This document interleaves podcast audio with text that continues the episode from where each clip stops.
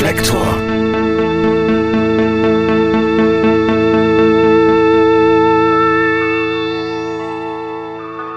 Liebe Hörerinnen, liebe Hörer, herzlich willkommen bei Reflektor. Eine Band wie ein Axthieb, Mantar. Der Konsum ihrer Musik beschert mir eine innere Reinigung. Sehr erstaunlich ist, dass Mantar diese außerordentliche Energie entfalten, obwohl sie nur zu zweit sind. Empörenderweise ohne Bassgitarre und dennoch ungemein groovig. Sie kamen im Jahr 2012 in Bremen zusammen und veröffentlichten bisher drei Alben. Schon im Zuge des ersten Albums gingen sie weltweit auf Tournee. Mantar sind wie ein Kuckucksei in der Metal-Welt. Sie sind punkig und trotz aller musikalischen Brutalität durch und durch Pop. Und sie scheinen von konzeptioneller Stimmigkeit besessen zu sein. Sie veröffentlichten dieser Tage ein Coveralbum mit dem Titel Grunge Town Hooligans 2, welches ganz anders klingt als alles, was wir bisher von ihnen hörten. Viele Gründe für mich, mich mit Hanno und Irinsch ausführlich zu unterhalten. Ich wünsche euch viel Spaß mit unserem Gespräch. Hallo Irinsch, hallo Hanno, herzlich willkommen bei Reflektor. Dankeschön, hallo Jan. Hallo Jan, vielen Dank, dass wir hier sein dürfen. Ja, freut mich auch. Wir treffen uns ja hier auf drei Orte verteilt, auf zwei Kontinente verteilt und wir können trotzdem miteinander sprechen. Die Technik macht es möglich. Wir wollten uns ja eigentlich hier in Berlin treffen, aber aufgrund der Umstände ähm, ging das jetzt nicht. Du, Hanno, bist nämlich in Florida. Du musstest ganz schnell zurück in die USA. Und du, Rinsch, bist in Hamburg. Ich bin in Hamburg, ja. Genau, das ist richtig. Ich war eigentlich, eigentlich hätte ich äh, in Deutschland sein sollen, weil wir hätten Videos drehen sollen ähm, und uns gegebenenfalls auch mit dir treffen oder so. Aber alles äh, kam anders, wie wir alle wissen. Für jeden äh, viele Einzelschicksale, aber in diesem speziellen Fall hat es mit uns jetzt face to face nicht sein sollen. Aber wie du schon sagtest, wir sind hier und wir können uns hören und das ist alles, was zählt gerade. Ja, ja, genau, finde ich auch. Und ähm, wie ist es denn überhaupt bei euch zurzeit? Ich meine, es ist ja ohnehin schwierig als, als Band, ihr seid ein Duo und als Band auf äh, zwei Kontinente verteilt zu sein. Aber wie ist es denn, wie läuft es denn bei euch momentan? Ihr tourt ja viel international in Europa, in den USA und überall eigentlich. Und musstet ihr bereits viele Konzerte absagen jetzt in letzter Zeit und für die Zukunft? Ähm, wir mussten tatsächlich, ja, wir, wir mussten leider eine US-Tour absagen. Das war ziemlich ärgerlich, weil ähm, jeder, der das schon mal gemacht hat, weiß, sowas kostet relativ viel Geld in der Vorbereitung.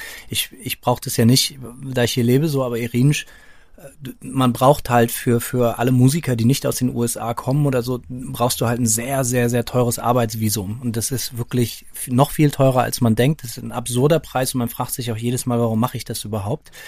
weil sehr viel auf dem Spiel steht. Sprich, wenn man erwischt wird oder so ohne dieses Visum, äh, wird man halt ausgewiesen und es gibt eine Einreisesperre für fünf oder zehn Jahre oder so. Deswegen spielt man meistens nach den Regeln. Lange Rede, kurzer Sinn. Das Geld wurde ausgegeben und Grund, aufgrund dieser ganzen Corona-Geschichte arbeiten die ganzen Behörden nicht mehr. Sprich, äh, es kam nie zum finalen Visum. Irinsch hat nicht bekommen äh, das Visum nie erhalten, obwohl voll dafür bezahlt wurde. Äh, mhm. Und das Problem ist auch noch, dass, dass, äh, dass die ganzen Konzerte, die wir für April geplant hatten, so oder so abgesagt wurden. Dann wurden sie neu geschedult für Juli. Wurde auch abgesagt. Und jetzt sieht es so aus, als findet es erstmal irgendwie gar nicht mehr statt und das Geld kriegt man halt auch nicht wieder. So, das ist natürlich ein bisschen ärgerlich. Ja gut, wenn ihr jetzt nicht live spielen könnt, wie verbringt ihr denn die Zeit? Ihr habt ja jetzt eine EP veröffentlicht, jetzt in diesen Tagen, auf die wir nachher noch zu sprechen kommen werden. Ich gehe ja immer so ein bisschen in der Diskografie vor.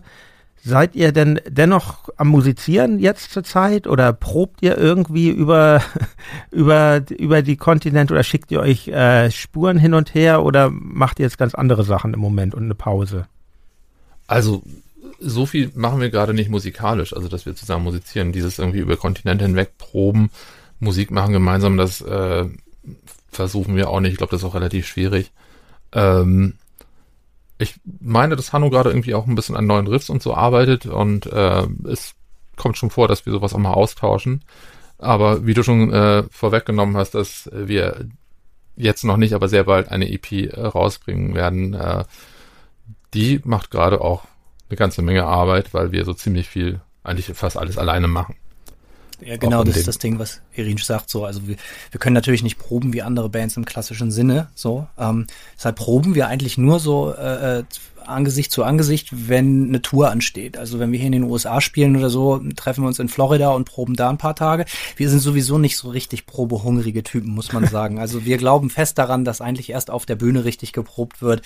Und eigentlich wird vor, auch vor langen Touren, wird sich eigentlich immer nur mal ein oder zwei Abende zusammengesetzt und versucht das irgendwie zusammen, dass, dass man das noch irgendwie hinkriegt, so, äh, weil Perfektion ist sowieso überbewertet so und äh, deswegen also wir proben eigentlich nur und wenn wir in Europa äh, äh, touren, dann fliege ich nach Hamburg und wir proben da irgendwie ein zwei Tage und dann geht's auch irgendwie los.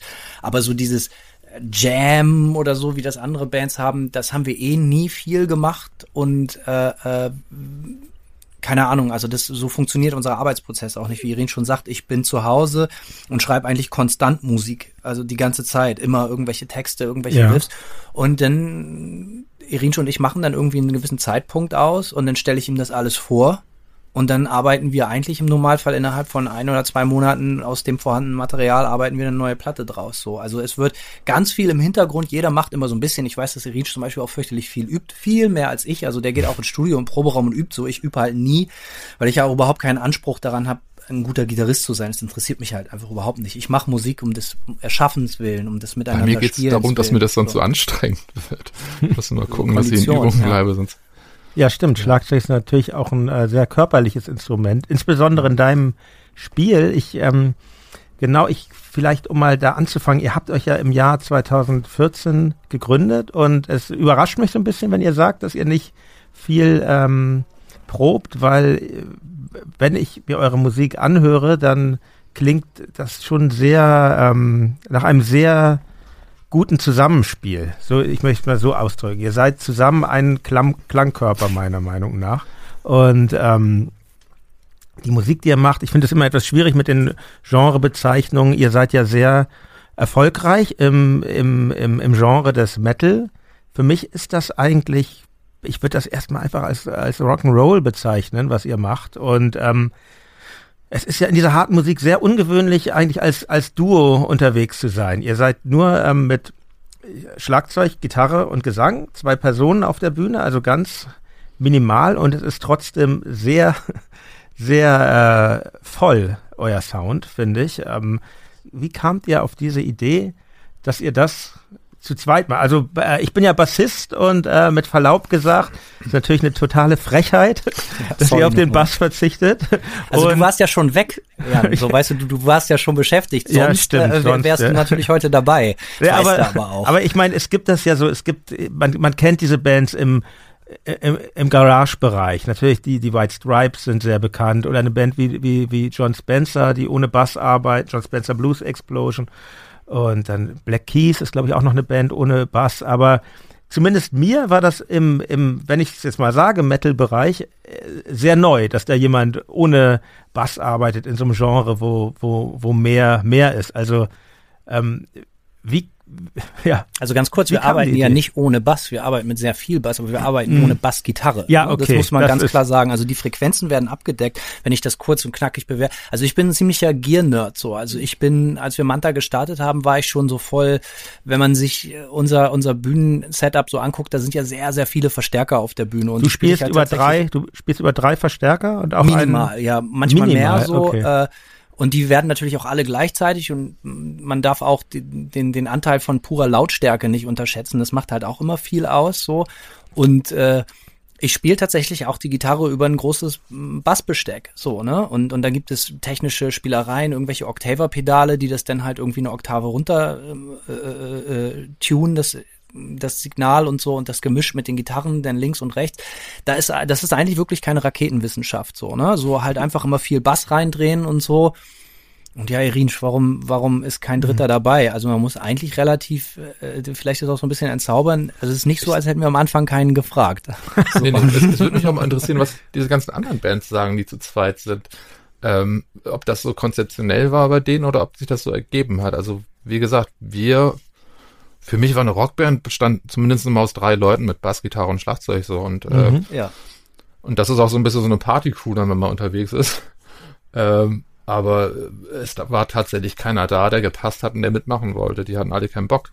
Nicht schon Sie wieder hieß dann. Es hieß dann immer schnell, das war ja der so der Sprech, ja, ich habe gerade keine Zeit für ein neues Projekt. So, ne? Das, das, und, und wer das ja. antwortet, also dieses Wort benutzt, der, der war eh schon mal raus. Also der mhm. wurde dann von der Liste sowieso schon gestrichen. Also, und bei Irin und mir war tatsächlich ziemlich schnell klar, es wird hier eben kein Projekt oder so, sondern wir waren, wir sind ja auch beide, als wir Manta gegründet haben, waren wir jetzt keine 18 mehr, so, ne?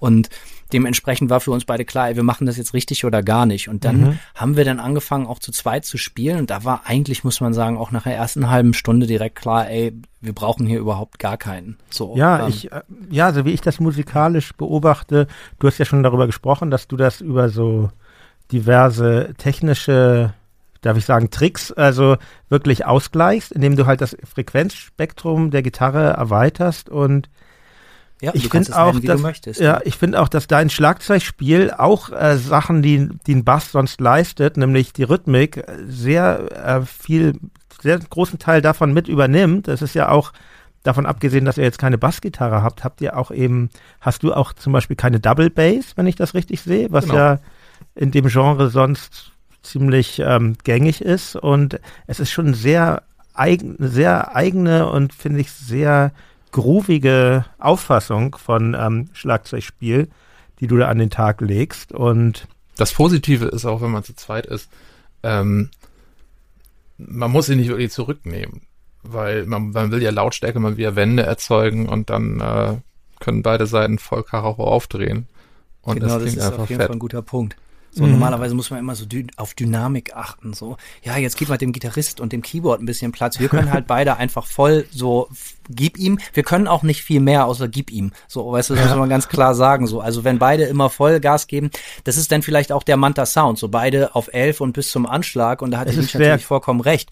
Die Dynamik ist halt, ja. ein, genau, die Dynamik ist halt einfach nur, dass er und ich finde das interessant, dass du das sagst, so habe ich das noch nie gesehen, aber ich glaube, da hast du vollkommen recht. Irin spielt einen sehr rudimentären, äh, rudimentären Schlagzeugstil, der aber eigentlich genau das tut, was eigentlich eine Bassgitarre normalerweise, dieses Treibende aus dem Hintergrund so. Ja, ne? Und, ja. und äh, ich spiele auch lange nicht so präzise, wie Irin das zum Beispiel tut. Bei mir wird das dann halt einfach äh, durch die Lautstärke verwaschen, dass das den Leuten nicht so auffällt. So. Mhm. Und dann singe ich da ein bisschen drüber und dann ist das eigentlich auch schon fertig. Ich glaube, man muss einfach sagen, dass das einfach ein magischer Moment ist und ich bin mir ganz sicher, Manta würde es in der Form auch nicht geben, wenn Irinsch dasselbe mit jemand anders versucht hätte und ich mit jemand anders versucht. Es ist schon mhm. ganz bestimmt, dass das genauso wie, wie, wie Deckel auf den Topf passt, so, dass Irinsch Stil zu meinem Stil und umgekehrt passt. Da haben wir wahrscheinlich viel Glück gehabt. Vielleicht liegt es auch daran, weil wir uns einfach fürchterlich lange schon kennen, immer schon zusammen Musik machen wollten und es halt einfach ganz viele Jahre nicht geklappt hat.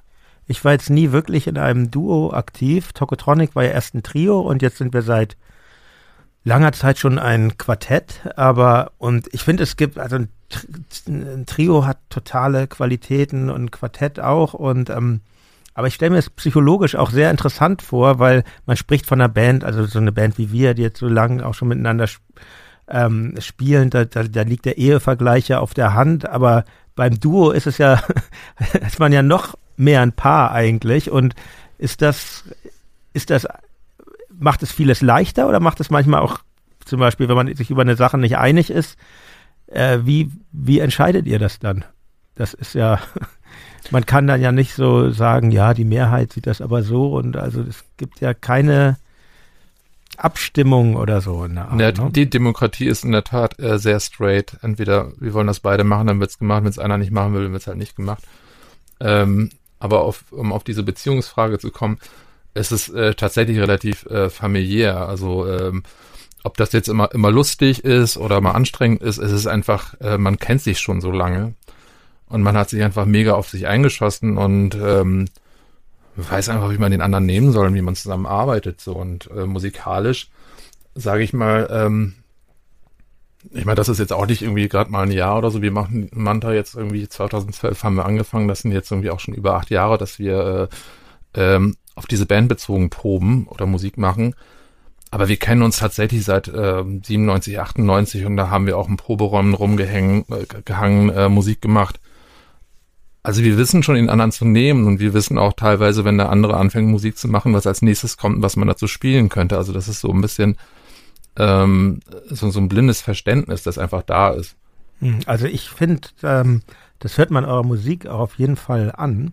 Und ähm, ich kann ja vielleicht mal erzählen, wie, wir haben uns ja schon einmal getroffen, das ist jetzt auch schon sechs Jahre her. Das war beim beim Deichbrand-Festival. Fünf, das ist 2015 war das. 15 war's? Okay, ja, ja. ja. Und ähm, genau, da war, da war euer Album schon einige Zeit raus und wie, ihr wart ja, schon genau, ja. recht, ihr wart schon, euer erstes Album. Ähm, und ihr wart schon, ihr wart schon, äh, Death by Burning heißt das, ähm, komme ich gleich noch drauf zu sprechen. Ihr wart schon relativ erfolgreich und habt eben auf diesem großen Festival da bei Cuxhaven gespielt. Irgendwie kamen wir backstage miteinander ins Gespräch und ähm, ich weiß nicht, wie euch das geht. Uns geht das eigentlich so, man trifft manchmal Bands, die man schon kennt oder sonst bleibt man aber eigentlich, man ist ja mit einer Crew unterwegs, man bleibt meist so unter sich und jeder hockt da bei seinem Containerchen. Aber aus irgendeinem Grund kamen wir miteinander ins Gespräch und zwar ging es, wenn ich mich recht entsinne, um das Thema Deutschpunk. Ich habe da so eine gewisse Affinität zu und das habe ich über Bekannte gehört und, ja. und da hatte ich ja schon leicht ein Sitzen und ich ich bin immer so, wenn es um Deutschpunk geht, so gerade irgendwie so 80er Zeug, bin ich halt so, das ist für mich eins meiner Lieblingshobbys. Und wenn ich weiß, da ist jemand anders da irgendwo auf einer Party oder eben jetzt besagt Backstage oder so, der kennt sich damit aus. Ich sehe das halt auch immer als Fortbildungsmaßnahme so, ne? Und ich muss dann da halt auch voll abnörden. Und ich habe dann über gemeinsame Bekannte erfahren, so, ja, hier, der, der Jan, der kennt sich damit total aus. Das hörst du seiner Band vielleicht nicht unbedingt an, aber äh, äh das ist äh, voll sein Ding, sein Metier. So. Und dann habe ich äh, einfach meinen Mut zusammengenommen, hab dich da angehauen. Und wir haben auch über nichts anderes, glaube ich, gesprochen, groß, außer über irgendwie ein paar Bands und so so, die uns gut gefallen. Und das habe ich auch noch sehr genau in Erinnerung und äh, es gefiel mir sehr gut, weil du hast nicht enttäuscht. ja, du auch nicht. Oder ich weiß gar nicht, äh, Irinsch, bist du auch so äh, von der Deutschpunk-Hobby-Kuriositäten-Fraktion äh, oder weniger? Null. Wir, das, Überhaupt genau, nicht. genau, wir sprachen da, Hanno und ich dann und ähm, ja, das mich hat das auch einfach sehr gefreut, weil ich äh, mich auch immer freue dann über dieses Thema. Da, Abnörden ist schon der richtige Begriff, was ähm, aber es ging ja irgendwie, hat mich dann wirklich äh, nachhaltig beeindruckt, weil wir standen dann da so und ich weiß nicht, ob das irgendwie, ähm, es war dann so irgend, irgendwann kam dann jemand wirklich von dem Festival und reichte euch so eine CD und zwar mit Pfefferminz bin ich dein Prinz von Marius Müller-Westernhagen. Das ist richtig. Ein Album übrigens, was ich sehr schätze. Ja, und ähm, das ist ja noch so eine verrückte äh, Übereinstimmung. Warum reicht der, dann habe ich, hab ich euch gefragt, warum reicht er euch denn das jetzt Album? Äh, da meintest du, glaube ich, zu mir, ja, das steht auf unserem Rider, die CD muss immer die muss immer vorhanden sein, weil die ist einfach so wichtig für uns, die brauchen wir immer. Da dachte ich, ja, merkwürdig für eine Metalband, aber ähm, das fand ich natürlich total genial. Ich weiß nicht, ob die Geschichte jetzt erstunken und erlogen nee, war. Sie oder? ist tatsächlich wahr. Das stand auf dem Rider. Das war auch das allererste Mal. Da hast du natürlich voll, oder wir haben jetzt im Nachhinein voll Glück gehabt, dass das das erste Mal wirklich geklappt hat, dass da da wirklich normalerweise haben die sich an den Kopf gefasst, meinen so verpiss dich so. Und, aber das war das erste Mal. Das war auch die erste Saison, wo wir die, auf diesen Mainstream Festivals stattgefunden haben. Mhm. Und da äh, vielleicht fanden die es auch einfach nur lustig so, aber da stand, äh, aus zweierlei Gründen stand diese CD auf dem Rider. Ja, und wir haben, also wir sind eine sehr pflegeleichte Band. Auf diesem Rider steht nicht viel, wirklich nicht viel. So, aber diese CD stand dann da halt drauf, A, um sicher zu gehen, dass die wenigen Sachen, die wir echt gerne hätten, A, gelesen werden so und äh, wenn die äh, CD kam, wussten wir, er wurde gelesen und einfach, weil die CD halt fantastisch ist, wie du auch schon richtig erkannt hast. So und wenn die Stimmung, äh, wenn die CD auf dem Tisch liegt, also dann kann eigentlich überhaupt nichts mehr schiefgehen an dem Abend. Lieblingstrack für die Spotify Playlist von Reflektor? Oh, ey. ich glaube wirklich der Titeltrack. So. Ja, ist auch gut. Ich so. würde sagen, ja, für mich äh, Gieselherr ist da auch drauf, oder? Ne? Ich glaube, ja. Das ist, ist, ist, ein bisschen langsamere Nummer, oder? Ja, ja, genau, dieses Outing-Lied. Ja. Aber, ähm, genau, aber genau, packen wir beide drauf, das muss mit, jetzt das, mal sein. Der, der Titeltrack ist, ist wahrscheinlich so, weil, weil äh, bevor ich die CD entdeckt habe oder die Platte entdeckt habe, gab es für mich seit Kindestagen eigentlich immer nur ACDC und die Parallelen sind da wirklich gegeben. Es ist so sehr straightforward, so weißt du, so vor mhm. on the floor, Kick, Snare, Kick, Snare und das ja. ist ein gutes Abtempo-Ding. Das fand ich natürlich total geil. Und mit so. 18 ist auch schön ja, rannte ich in Düsseldorf rum. ist natürlich geiler, prolliger Track auch so, ne? Aber dafür, es gibt Leute, die die Westernhagen halt eben schätzen, so wie ich und du und gerade das alte Material. Es gibt Leute, denen war das von Anfang an zu prollig. Ich halte Theo mhm. gegen den Rest der Welt auch für einen der besten deutschen Filme, die es jemals gab. Und ich wollte schön. immer so sein wie der Typ, inklusive Optik. So, ne? Diese knallengen Jeans, wo wirklich alles rausquillt, in seinem spargeligen, dünnen Körper, herrlich. Finde ich heute noch super. Und mit äh, rannte ich in Düsseldorf rum, ist halt auch so eine, so eine geile prollige Art, das so vorzutragen. Das kann ich mir so richtig vorstellen, wie er dann durch Düsseldorf spazierte und so stolzierte. Das gefällt mir heute noch sehr gut, das Bild. Und jetzt brauche ich natürlich noch einen Deutsch-Punk-Track äh, für die Playlist. Das machen wir jetzt auch noch eben. Es sollte was von Blut und Eisen sein. Oh ja. Aha, äh, mein, vielleicht Sache. mit meine Lieblingsdeutsch-Punk.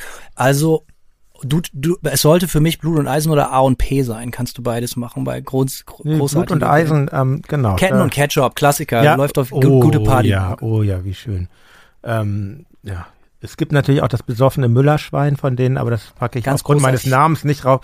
Ketten und Ketchup, ja, und das ist ja schon so ein bisschen Blut und Eisen ist ja auch so eine Powerband gewesen und ihr habt Hatte dann, Hannover aber auch an sich zu der Zeit. Ja. Und ihr seid ja ursprünglich aus Bremen, beide, oder? Wenn ich das richtig recherchiert habe.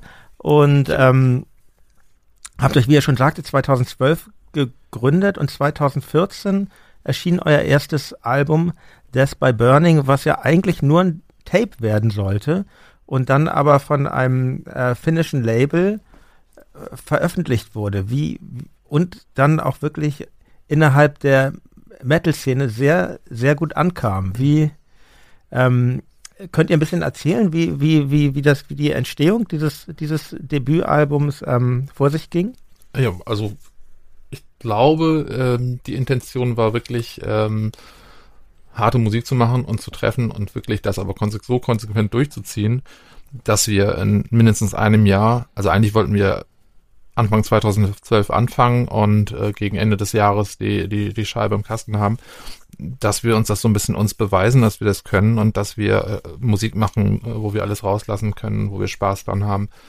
Und das aber so konsequent durchziehen, nicht irgendwie von wegen, ja, als Probe mal drei Wochen nicht. Nee, wir haben das wirklich äh, wir haben teilweise zwei bis drei Mal die Woche geprobt und äh, versucht teilweise immer noch öfter. Also, also doch, also diese ja, Basis, also das meine ich. Das, man also muss ja irgendwie sich musikalisch kennenlernen, um genau. so ein Zusammenspiel zu entwickeln, oder? Im Anfang, am Anfang, in den Anfangstagen hast du uns natürlich erwischt. Da haben wir viel geprobt. Da haben wir mehr geprobt, viel, viel mehr geprobt als heutzutage. Da haben wir uns äh, auch oft am Wochenende getroffen und unter der Woche. Irinsch hat dann noch in Bremen gewohnt ähm, zu, oder hat da gearbeitet zu der Zeit, genau, und ist dann irgendwie, was weiß ich, denn immer Stund, jeden Tag stundenlang mit dem Zug hin und her gefahren, um ein paar Stunden zu proben und so. Und die, richtig angefangen haben wir ja 2014 und da haben wir schon sehr viele Festivals gespielt, international, waren das erste Mal in den USA und so, und da wollte man natürlich schon irgendwie abliefern. So, und da haben wir das sehr ernst genommen. Und äh, es kam bei Irinsch immer nicht so gut an. Ich habe auch wollte immer so Lagebesprechungen machen. Immer wenn wir von den ersten Gigs nach Hause kamen, wollte ich dann abends beim Bier sofort immer noch besprechen, was lief gut und was nicht. Und ich persönlich hätte auch sofort nach dem Gig wieder das Equipment im Proberaum aufgebaut und geprobt, um das auszubügeln, was nicht gut lief. Ich bin da halt da auch sehr so Tunnelblick, so völlig versessen und besessen. Und das ist vielleicht aber auch genau der Antrieb, den wir dabei beide hatten am Anfang, warum die Band sehr schnell sehr gut funktionierte und man dann auch nicht mehr jeden Tag proben musste, weil man sich halt als Musiker so kannte, wie Irinsch das auch schon vorher meinte. Ich weiß immer, was er als nächstes macht, auf welches Becken er haut und er weiß immer, wo ich auf der Gitarre hingreife und was passiert irgendwie. Und das ist natürlich das ist eine Dynamik, die unter zwei Leuten viel einfacher ist zu erreichen, als wenn fünf Leute mitspielen. Mhm. So. Ihr steht ja auch auf der Bühne, steht ihr ja auch äh, einander zugewandt. Das, das finde ich ja ganz interessant. Dein, dein Schlagzeug Irinsch ist ja seitlich aufgebaut. Das heißt, eigentlich kann jeder genau sehen, was du da tust. Du, was ich für eine Plauze habe. also du, du, versteckst dich nicht, äh, das ist nicht, das ist ganz offengelegt und, und du, Hanno, spielst Irinsch eigentlich so an, was ja fast so, ähm, ja, ich weiß nicht, ich kenne das von, von Bands wie Fugazi oder No Means No. Es gibt so ein paar Bands, die solche Aufstellungen manchmal hatten und ähm, das ist ja Beides auch schon Bands. sehr Irinsch mir gezeigt hat, als ich noch sehr jung war und Irinsch war schon ein bisschen älter, beides ganz wichtige Bands für uns gewesen. Ah ja, so. ja. ja. Und da vielleicht habe ich nie dran gedacht, aber vielleicht kommt das tatsächlich daher, Irinsch, oder? Hast ich fand es ganz toll bei No Means No, äh, dass man diesem großartigen Drama auf die Füße gucken konnte. Seit ja, oder? Hast du, habt ihr, hast die, habt ihr die damals auch gesehen? Also ich habe die oft gesehen in, ja, den, in Hamburg in der Fabrik gesehen. und so. Und, Bremen ähm, Schlachthof beide, ja, Kesselhalle. Ja, ja. Der Rinsch mich beide Male mit hingebracht, habe ich beide Male zum ersten Mal gesehen, kannte ich beide überhaupt nicht. Und diese Funktion hat in unserer Freundschaft, in unserer Band später, aber vor allen Dingen in unserer Freundschaft eine wichtige Funktion, Irinsch für mich gehabt, weil er sieben Jahre älter war mhm. und immer, immer mir geile Bands vorgespielt hat. So, Mittlerweile ey, bin ich schon elf Jahre älter. Ja. Fugazi. So. Und, äh, oder No Means No, das habe ich noch nie gehört. Und da hat er mich ja. hingeschleppt und hat nie enttäuscht, muss man ganz klar sagen. Ja. Und ihr kommt ja nicht so wirklich, ihr seid ja nicht so Metal-Metal-Typen. Also es geht schon los jetzt. Keiner von euch hat lange Haare, ne? Ist jetzt ja auch nicht mehr so Nicht so, mehr. so total. Das war aber ähm, mal. Ja, okay. Und aber aber ich habe so ein bisschen bei euch den Eindruck, dass viele viele Sachen ganz bewusste Entscheidungen sind. Also wenn man es ist alles sehr durchgestylt bei euch. Wenn man sich die Alben anguckt, die sind alle mit tollen Gatefold-Covern, die sind mit irgendwelchen Sonderfarben gedruckt, buntes Vinyl, schwarze Innenhüllen, durchgängig und ähm, der Schriftzug sieht top aus und das geht, das geht in, in, in den Sound weiter. Der Sound, es wirkt alles sehr überlegt. Es wirkt für mich alles so, als habt ihr euch genau überlegt, wir machen so eine Form von äh, Band. Warum oder ist das einfach so passiert? Äh, wa- wa- warum trifft man die Entscheidung, sich in diesen wirklich so, in dieses sehr harte Genre zu begeben? Dein, ich muss dazu sagen, dein Gesang, Hanno, also es ist mir wirklich auch äh, unbegreiflich, wie man das so äh, durchziehen kann, ohne die Stimme zu verlieren. Das ist schon der, ich, es gibt Metal-Gesang, den ich nicht mag, wenn das so in so ein Grunzen geht, so. Ich bin eher so der Typ, der so das bisschen hysterische mag und, und bei dir ist es ja auch so ein bisschen höher frequent, aber ich stelle mir das für die Stimmbänder sehr anstrengend vor und, aber wie, aber die grundsätzliche Frage erstmal, wie kam es, dass ihr, dass ihr überhaupt in dieses Genre gegangen seid oder war das, war das keine Überlegung, sondern hat es euch eher dahin getrieben? Das kann ich ehrlich gesagt gar nicht so genau sagen. Ich finde, wir haben einen gewissen Metal-Sound gehabt, was auch viel mit dem Gitarrensound zu tun hatte. Aber ähm, für mich war das musikalisch, was wir machen, auch nie wirklich äh, ausschließlich Metal. Also ich äh, sehe uns da auch so ein bisschen ähm, breiter aufgestellt, Mhm. weil wir aus einer gewissen Nicht-Szene kommen und ähm, unsere Einflüsse sind halt äh, vielfältig und wir machen einfach harte Musik. Und aber was du gerade gesagt hast, ich finde bei diesen Albencovern und so, da kommt vielleicht so ein bisschen doch diese Metal-Ästhetik mit rein, äh, weil Metal viel ästhetischer ist als äh, meinetwegen, äh, jetzt will ich mich nicht, nicht zu weit aus dem Fenster lehnen, zum Beispiel Grunge oder so bei Metal, das, das kommt auch so ein bisschen auf diese Schönheit an, die äh, bei anderen Musikstilen vielleicht nicht so ganz so wichtig ist. Ähm, die, die, die Attitüde, die Ausstrahlung, äh, wie man sich gibt, äh, wie, wie die Platte aussieht, wie schön das alles ist und so. Das ist, ähm, Also ich finde, er kann das ruhig mit negativen Worten auch belegen. Also es, ich will das jetzt nicht auf Manta sagen, so, aber ich glaube, das, was Irinsch da gerade blumig umschreibt, ist Image. So, ne? Mhm. Also das, das ist auch bis zum gewissen Grad ähm, ein Produkt, so, ne, wie du das ja auch beschreibst, Jan, so, ne? Natürlich soll das alles zusammenpassen. So, und das ist uns auch total wichtig. Ich kann aber stolzerweise für Manta behaupten, dass wir das nie so am Reißbrett oder so uns überlegt haben. Das hätte auch nicht funktioniert. Das wäre zum Mhm. Scheitern verurteilt gewesen. Und ich kann das für mich sehr klar beurteilen, warum spielen wir solche harte Musik, die wir spielen. Weil ich kann mich erinnern, als wir 2012 das erste Mal angefangen haben, so äh, für Manta irgendwie, ja, lass uns jetzt was zu zweit machen, so, kam ich gerade aus Malaysia zurück. Da war ich mit dem Rucksack unterwegs, um da die örtliche Punk-Szene kennenzulernen, die ganz extrem verbreitet ist in, in, in Malaysia, insbesondere Kuala Lumpur und so. Und da war ich unterwegs und da war ich dann teilweise mit einer Grindband aus, aus äh, beziehungsweise mit einer Crustband aus aus Australien unterwegs und habe da ganz viel Musik kennengelernt, die ich überhaupt nicht auf dem Schirm hatte. So absolute asoziale Härte, so Power Violence und, und Grindcore und solche Sachen, die ich auch nicht höre. So hat, interessiert mich auch nicht, sage ich ganz ehrlich. Aber diese kompromisslose Härte hat mir sehr gefallen, dass diese Bands ganz offensichtlich überhaupt nicht versuchen, auch nur annähernd einen Hit zu schreiben oder oder eingängige Musik zu spielen.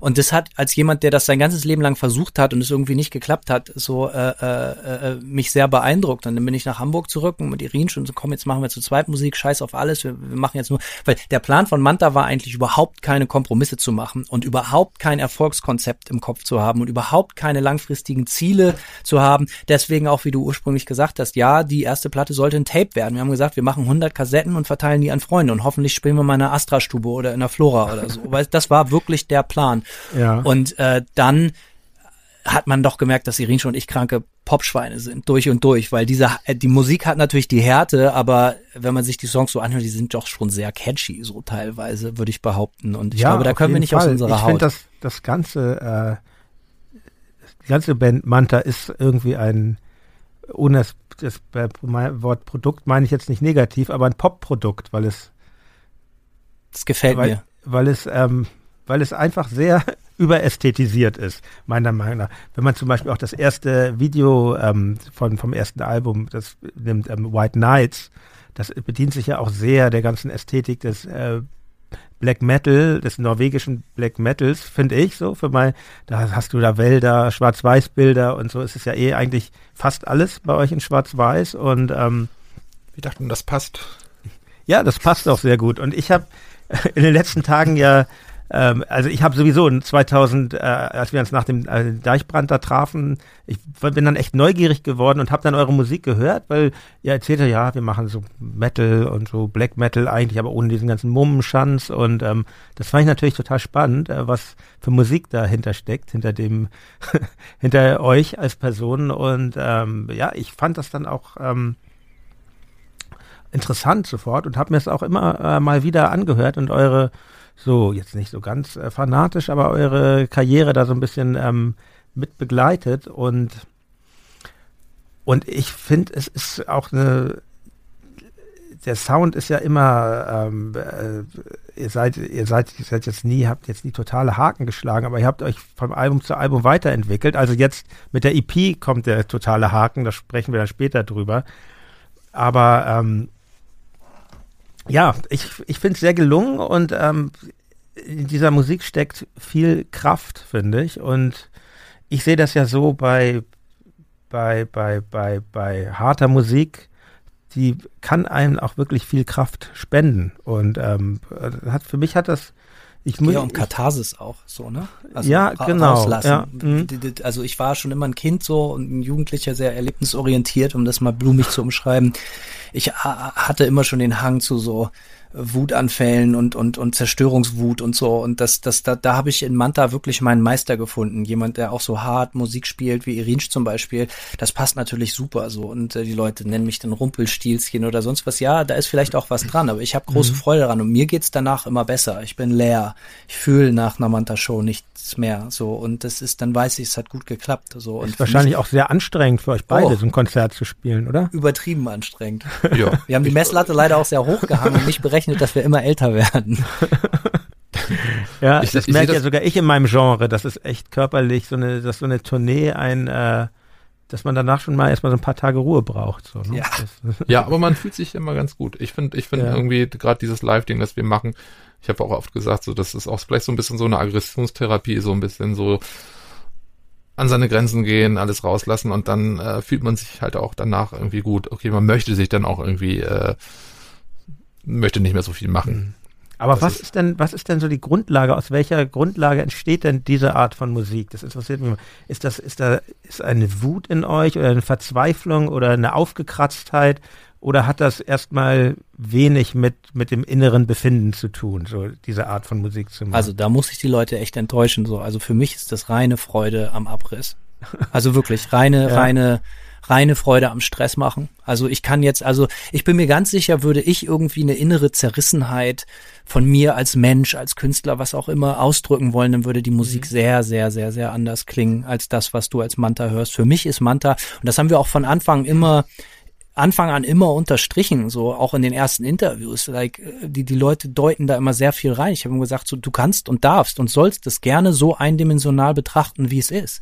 So, denn ich habe überhaupt keine Ego-Probleme damit, ganz klar zu sagen, ey, ich mache da was, was für mich, ich will damit nicht die Welt verändern und ich, und ich, ich, ich, ich, du hast mich im Vorfeld auch nach den Texten gefragt, weil sie nicht in den Platten stehen. So zum Beispiel, wir drucken die Texte nicht ab, weil ich das Gefühl nicht möchte, dass irgendjemand meine Texte lesen, für die ich mir trotzdem sehr viel Mühe gebe, aber dann sich auf Basis derer verhalten oder die, die, wie sagt man, äh, äh, zitieren oder irgendwie sowas. Das wollte ich einfach nicht, sondern ich wollte, das ist mein Ding und das ist meine Freude am Abriss, genauso mhm. wie die von Irinsch so. Und wenn den Leuten das Spaß macht, dazuzuhören und zuzugucken, sind sie jeder herzlich eingeladen. Aber die Band würde ganz genau so klingen, wenn wir das auch nur für zwei oder drei Leute machen würden oder im Zweifel nur für uns selber. Also ich habe überhaupt keinen Auftrag, da irgendjemand mit irgendwas zu bekehren und und äh, äh eine Message zu verbreiten oder sonst mhm. irgendwas. So. Naja, das ist ja auch, finde ich, das macht ja, ohne euch jetzt immer wieder in diese Metal-Ecke ähm, packen zu wollen, aber ihr findet da schon statt. Ihr spielt auf den großen Metal-Festivals, Wacken, etc.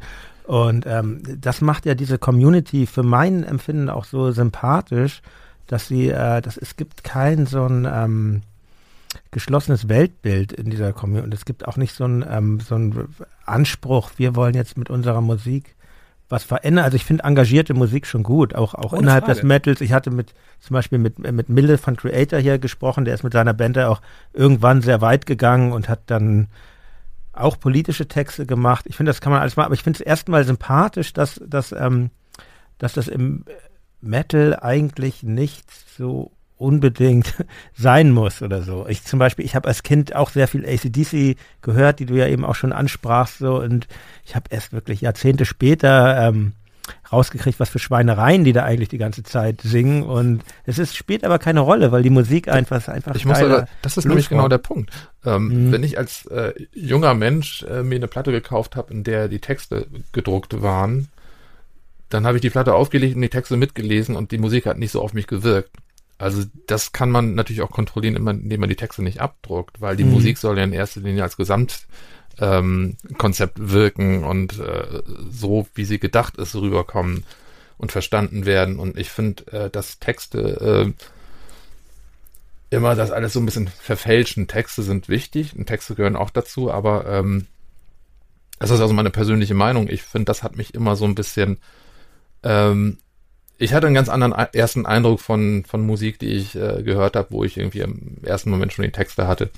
Und ja. Und da hast hm. du natürlich vollkommen recht, was Irin sagt, so äh, die ich finde das vollkommen legitim und ich höre, es gibt Bands, die höre ich fast ausschließlich wegen den Texten, weil ich die Texte entweder wunderschön finde, sie berühren mich sehr, sie machen mich traurig, sie machen mich wütend, regen mich zum Nachdenken, das gibt es, aber in dem Manta-Kontext war das halt von Anfang an, war ganz klar, die Stimme ist ein Instrument. Hier geht es, mhm. vor allen Dingen, wenn ich wirklich was zu sagen hätte, um das mal kurz auf den Punkt zu bringen, also wirklich was Wichtiges zu sagen hätte, mhm. dann würde ich vielleicht A in meiner Muttersprache singen und vor allen Dingen in einer Art und Weise, wie die Leute mich auch verstehen können und nicht auf Englisch über Monster und Wikinger-Schlachten im Wald brüllen.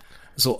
Ja, aber ist, es ist, ja, aber ich würde schon sagen, ähm, die Texte sind ja nicht sinnlos. Nein, also überhaupt wenn ich, wenn ich zum nicht. Beispiel mal ich die, das auch zu sehr runter. Ja, die, wenn man, wenn ich mal die erste Zeile ähm, auf dem ersten Song eures äh, Debütalbums nehme, Spit heißt der Song, ne? Dann ähm, da heißt es ja, what's coming out of the cage? Und ähm, das finde ich so genial programmatisch für den ersten Song. Also was wurde da aus dem Käfig entlassen und dann kommt diese wilde Musik. Also ich glaube, die Texte müssen schon genau so sein, wie sie bei euch sind. Es geht viel um Schlachten, um, um Krieg, um Blut, um Kampf und ähm, das finde ich schon irgendwie He-Man wird zitiert. Also es ist es ist sehr spielerisch für, ja, für mich. Natürlich, auch. also man kann das Thema auch behandeln, ohne albern zu sein. Wenn man sich zum Beispiel großartige Death Metal Bands, die ich sehr schätze, wie zum Beispiel Bolt Throw oder so, dass da, da, das äh, Haupt, die Hauptthematik der Texte ist immer Krieg, Krieg, Krieg. Und die Leute sagen, wie kannst du nur das? Aber es geht ja nicht darum, Krieg zu verherrlichen, sondern es geht einfach darum, dass äh, sobald der Mensch fähig ist, solche Widerlichkeiten auszubrüten und, und als normal zu akzeptieren und, und, und einfach, ja, Krieg gehört zum Menschsein und, und so, dann muss es auch für eine Punkband möglich sein, darüber zu singen, in voller Härte, ungeschminkt. Und das macht mir persönlich große Freude. Und das ist natürlich im Metal, natürlich ist es auch martialisch und so. Und äh, da, da wird Mille dir recht geben, so, ähm, das ist natürlich auch Ästhetik, so, ähm, wenn ich du, du liest ja die Texte. Mir es natürlich ist das gewalttätig so aber nicht so stumpf so. Mich interessiert jetzt nicht sowas wie so Gore Grind oder oder oder so so so Horrorfilm Ästhetik das interessiert mich zum Beispiel überhaupt mhm. nicht mich interessiert dann halt eher so die die extremen Sachen die wirklich authentisch und real sind weil sie wirklich jeden Tag auf der Welt passieren. Wenn man den Fernseher anmacht was wieder halt auch so eine Brücke zu Punkmusik eigentlich darstellt. Ich meine Punkmusik habe ich mir seit Kindestagen auch nicht angehört weil darüber gesungen wäre, was schön wäre, wenn, wenn es wahr wäre, sondern über das, was ist und was Phase ist. Und das interessiert mich eigentlich viel, viel mehr. Mhm. Und äh, natürlich ist da eine gewisse Freude an dieser Aggression auch dahinter da. Ihr, und ja, euer, euer Album, äh, wie ich schon sagte, wurde dann ja wirklich äh, relativ populär. Ihr habt auch ähm, sogar in Hamburg den Musikpreis Hans gewonnen und ähm, und wie gesagt, war dann hoch angesehen, in, eben in diesen Fachkreisen. Und, ähm, und das ähm, war dann auch so, dass ihr recht schnell, ich glaube 2015, wurde, kamt ihr dann Plattenvertrag bei Nuclear Blast. Und man muss dazu sagen, den Leuten jetzt, den Zuhörerinnen und Zuhörern, die nicht so metalkundig sind, das ist eigentlich das Metal-Label. Das sitzt da in Süddeutschland und versorgt die Metal-Hörer weltweit mit äh, der besten äh, Metal-Musik. Ähm, was, was veränderte sich denn für euch dann durch, durch dieses Signing? War dann, ging es dann weiter wie bisher oder habt ihr die Band dann schon neu betrachtet dadurch? Also im Grunde ging's, äh, ging alles so ein bisschen einfacher, was äh, zum Beispiel, was den Vertrieb unserer Platte anging, die Verteilung. Wir hatten ein Label am Start, das ein großes Label war, aber unabhängig davon waren das auch Leute, die uns halt auch verstanden haben. Wir hatten da einige Jungs, mit denen wir da eng zusammengearbeitet haben, die ähm, die Vision Manta verstanden haben und uns auch in dem, was wir machen, in Ruhe gelassen haben und äh, und ähm, ja, uns vielleicht in dem Fall auch einen Schritt weitergebracht haben, in dem es ein großes Label ist und äh, ja, man sich so ein bisschen besser verteilt hat.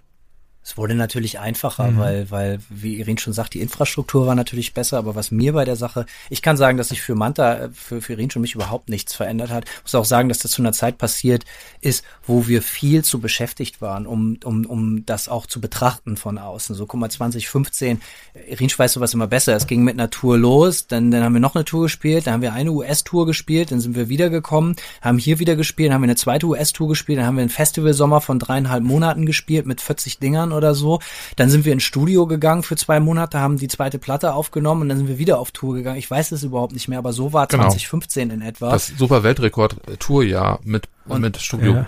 Dies, Welt, dies weltweite Touren, macht euch das eigentlich Spaß? Also man muss ja auch dafür geboren sein. Ich, ich meine, mit meiner Band, wir tingeln ja nur so ein bisschen durch Deutschland, äh, Österreich und die deutschsprachige Schweiz. Und ähm, ich hatte hier äh, für Reflektor auch mal ein Gespräch, zum Beispiel mit ähm, Helene Hauf, die ähm, die als DJ tätig ist und dann hat die hat auch da ihre was weiß ich weit über 100 äh, oder 200 Bookings da im Jahr über die Kontinente verteilt. Bei euch ist das ja ganz ähnlich, dass ihr wirklich da weite Distanzen zurücklegen musst. Und ich, ich weiß auch aus eigener Erfahrung, dass so eine US-Tour insbesondere mit den großen Entfernungen sehr anstrengend sein kann.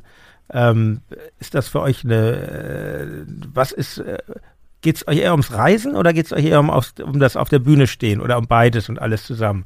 Was ist, was macht das für euch aus? Also in der Tat so ein bisschen beides. Äh, es ist mega anstrengend, gerade diese US-Touren, aber das ist jetzt schon wieder so lange her, ähm, dass bei mir wirklich fast nur noch das Positive hängen geblieben mhm. ist. Und ich habe irgendwie auch Bock, äh, durch diese amerikanischen Straßen und diese in Detroit zu spielen oder äh, in, äh, in New York zu spielen, in Brooklyn zu spielen, diese, diese ganzen Geschichten. Also allmählich kommt die, die Lust wieder und ich, ähm, ich habe da auch wieder Bock drauf, äh, wenn man dann irgendwie wirklich aber in der Sache steckt. Ähm, es ist schon anstrengend und ist auch stressig. Ich sag mal so, es ist nicht stressig, wenn alles glatt läuft, aber es läuft halt nie alles glatt. Also äh, von daher ist es äh, ja. Aber man weiß, was man getan hat und äh, am Ende des Tages äh, finde ich das auch immer auch ganz gut. Es ist immer so ein Rinsch Ding, macht was das Touren überlebt. viel mehr. Dem, ja. Rinsch macht das Touren deutlich mehr Spaß als mir. Dir nicht? Nee, überhaupt nicht. Also muss ich sagen so. Also ich reflektiere da manchmal so drüber.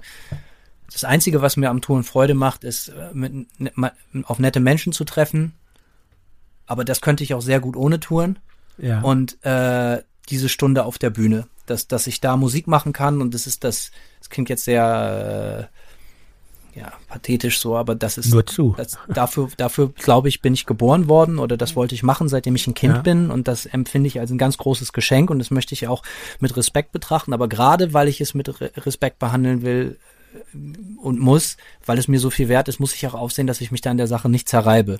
Und da habe ich oft große Konflikte persönlich, so, weil ich will eigentlich immer nach zwei Tagen Tour nach Hause und dann weiß ich, oh, noch einen Monat und das Oh, scheiße, ey, wenn ich daran denke, kriege ich zu viel. So, ja. also, ne? Aber meistens ist es ja so, dass dann die Stunde abends auf der Bühne das alles wieder resettet und auf Zero setzt. So, weißt du, dass dann, dass sich das dann da voll gelohnt hat für. Und du triffst wahnsinnig geile Leute. Das sagt jede Band von sich. So wirklich jede Band sagt es. Mhm. Aber die Manta-Fans sind wirklich ganz, ganz großartige Leute, weil sie sind genauso divers wie du die Band auch beschreibst. Das sind nicht einfach nur Kuttenträger, sondern das sind absolute Underground-Typen, völlige Schwarzmetaller bis hin zu äh, äh, Uwe und Klaus, die Maurer, die du auf dem Wacken triffst, so, weißt du, die ihre Söhne mitbringen und bis hin zu absoluten Normalos und halt auch Punkern und so, weißt du, und das mhm. ist, ähm, äh, das, das, das ist, das ist ein Publikum, was ich sehr schätze, weil, weil es halt eben nicht so ein Einheitsbrei ist, so und, und, und ja, ich, ich mache das natürlich gerne. Also ich bin sehr gerne in dieser Band, aber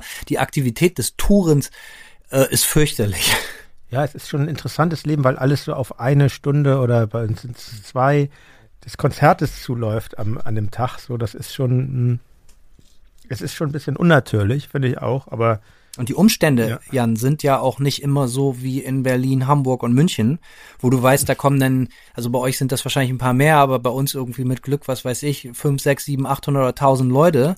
Ja, das ist, ist schon amtlich, das ist mhm. cool, aber das kann in manchen Teilen der Welt auch deutlich weniger sein ja. und, und es ist sehr, sehr anstrengend. Wie, wie unterscheiden sich denn eigentlich ähm, die, das, das Publikum in den, wie unterscheidet sich das Publikum der verschiedenen Ländern? Ist das dann überall ähnlich im Endeffekt oder ist, wird eure Musik in Teilen in manchen Ländern ganz anders wahrgenommen oder zelebriert oder so, kann man das sagen? Oder ist das schon so formatiert, so ein Konzert, auch von den Publikumsreaktionen? Ich sehe da gar nicht so riesige Unterschiede. Ich weiß, dass einige Länder halt ein bisschen euphorischer sind, ähm, aber äh, oder was respektvoller, die, die Schweiz, höflicher. Oder was? Wo hm? ist die größte Euphorie? Spanien. Spanien, Spanien, ja, Spanien Mexiko, Portugal, so die Ecke, Mexiko, wo ja, wir auch unsere erste richtige Tour hatten. Das ist schon, ähm, da gehen die Leute schon irgendwie ganz schön derbe steil. Ähm, aber ich meine, auch Frankreich, auch Deutschland, äh, das, das ist, ähm, das ist, das sind gar nicht so große Unterschiede. Ich weiß nur, wir haben einmal in Japan gespielt, ähm, obwohl ich das auch gar nicht so derbe unterschiedlich fand. Ähm, mir ist nur aufgefallen, dass die Leute halt irgendwie extrem höflich sind, dass sie ähm, ja gerne alles unterschrieben haben wollen äh, und sich für alles bedanken oder entschuldigen. Das passiert halt.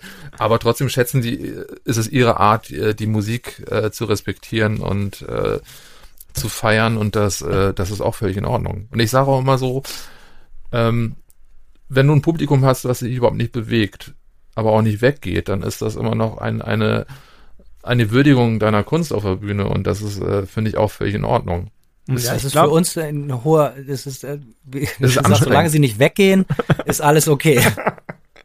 ja, nee, man muss man, sich das aber wirklich sagen, das, das finde ich ganz richtig, was du sagst. Es ist schon als ähm, Musizierender verlangt man den Menschen schon einiges ab, weil ein, ein, ein Künstler, der ein Bild oder eine Plastik oder sowas erschaffen hat, der kann ähm, der, der Betrachter kann sich ja sofort wieder abwenden, wenn er in eine Galerie geht oder ins Museum oder so. Und ähm, beim Konzert ist das schon was anderes, weil man muss da diese, diese Zeit verweilen und ähm, das, ich sehe das auch so. Das ähm, ist schon, ist schon ich, ein aktiver Akt. Ich würde mir keine Band länger angucken, äh, wenn sie mir halt überhaupt nicht zusagt. Oder ich, oder ich müsste sie so scheiße finden, dass ich da trotzdem genieße, sie zu beobachten, wie sie scheiße sind. Ja, Aber auch trotzdem bin ich da und irgendwo habe ich auch Eintritt bezahlt und wahrscheinlich würde ich mir sie nochmal angucken, weil ich sie so scheiße finde. Am besten ist Finnland immer. Finnland, äh, äh, absolute also Finnland, keine Ahnung, wir haben jetzt in Helsinki gespielt. Es war, ich finde, wir haben unglaublich gut abgeliefert und mhm. die Leute stehen da und schauen dich an wie ein kaputtes Auto. Und hinterher kommen sie an und fallen die rotzbesoffenen Arm sagen, das war das beste Konzert ihres Lebens. Wollte ich gerade sagen, die trinken halt sehr hart, ne? Und, ja, aber gut, das können wir auch ganz gut, Jan. Also da, da, das ist die äh, ultimative Sprache der Liebe, Alkohol. Spielt ihr, spielt ihr unter Alkoholeinfluss oder nicht? Erinsch nicht mehr, ich ja, ja. nicht mehr. Ja, ich auch nicht mehr. Ich, ich irgendwie äh, habe das aber auch lang gemacht. Also jetzt nicht völlig besoffen, aber so mal so ein, ein, ein Getränk vorher. Aber nee, ich, ich mache es auch nicht mehr. Und ähm, boah, ich finde das irgendwie schon genial, dass man, sag ich jetzt mal, einen Beruf hat, wo das möglich ist, wo man, mhm. oh das, ja, das, das geht ja auf dem Abend geht das ja nicht. Büro. ja. Das ist natürlich das Schönste. Es wird natürlich auch in ganz seriösen Branchen äh, viel getrunken, aber nicht so nicht so offen, ne, wie wie wir das machen ja. können in unserer ja, da bist du natürlich in dem Metal-Ding natürlich, Jan, haben wir natürlich einen ganz großen Vorteil, dass du immer, egal, wenn, auch wenn das Konzert mal nicht so rund läuft, immer die Gunst des Publikums mit einer Designerdroge namens Bier in deine Richtung lenken kannst. Ey Leute, wie geht's? Prost und so. Na, na, schön ein Saufen heute. So, ja, spätestens dann ist dann eigentlich wieder immer alles in Ordnung, selbst wenn du auf der Bühne so ein bisschen tendenziell vergeigst. Okay. So. Und ich bin immer froh, wenn ich dann mal nüchtern spielen muss, weil ich krank bin oder so, dass ich feststelle, dass ich eigentlich genauso viel Spaß daran habe und wir wahrscheinlich sogar besser sind. Das muss man ganz klar sagen. Und ich eigentlich auf der Bühne betrunken, oder was heißt, oder angetrunken bin, oft aus reiner Langeweile. Mhm. Wegen den 23 Stunden Warten, die du ja auch angesprochen hast, wegen Warten und da ist ein Kühlschrank voll Bier und äh, aber ich versuche natürlich nicht betrunken zu sein. Also da mhm. weiß ich schon sehr genau, was ich mir zumuten kann und was nicht. Das ist so irgendwie so ein paar Zielbier, das ist schon in Ordnung, aber äh, ich würde jetzt nicht auf die Bühne gehen und da rumlallen und so. Also da würde ich mir schon irgendwie doof bei vorkommen. Das haben die Leute auch nicht verdient. Man da ja. zahlen über 20 Euro Eintritt, das ist für viele Leute eine Menge Holz so. Genau, um nochmal kurz zum Deutschpunk zurückzukommen. Deutsche, Deutsche Trinkerjugend, ne? die Berliner ja. Band, die hat dieses Konzept ja sehr konsequent betrieben. Das nur mal so am Rande, aber es geht hier um euch, es geht um, es geht um Mantar und ähm, genau, nach dem Signing bei Nuclear Blast erschien ähm, 2016 euer zweites Album mit dem sehr schönen Titel, wie ich finde, Ode to the Flame. Es geht ja sowieso sehr viel um Feuer bei euch, ähm, inhaltlich. Und das stieg auch äh, in die deutschen Albumcharts ein und ähm, und für mein Empfinden ist das so, es ist natürlich ein ähnlicher Sound wie beim ersten Album, aber es ist, ich empfinde das also gleich den den Opener ähm, Carnal Rising empfinde ich schon nochmal so als so ein bisschen gewaltiger. Es ist sehr düster, sehr punkig auch für mein Empfinden und und dennoch ein bisschen näher am Metal als das erste Album und ähm, und, und mir fällt da vor allen Dingen diese unfassbare Energie der Vocals auf. Und ähm, ich, ich dachte da, was, was den Gesang betrifft, auch sehr an, an Hardcore. Ich, mir fiel eine Band wieder ein, die ich damals in Hamburg im Störtebeker mal live gesehen habe und die mich damals sehr beeindruckt hat, die ich so ein bisschen vergessen habe.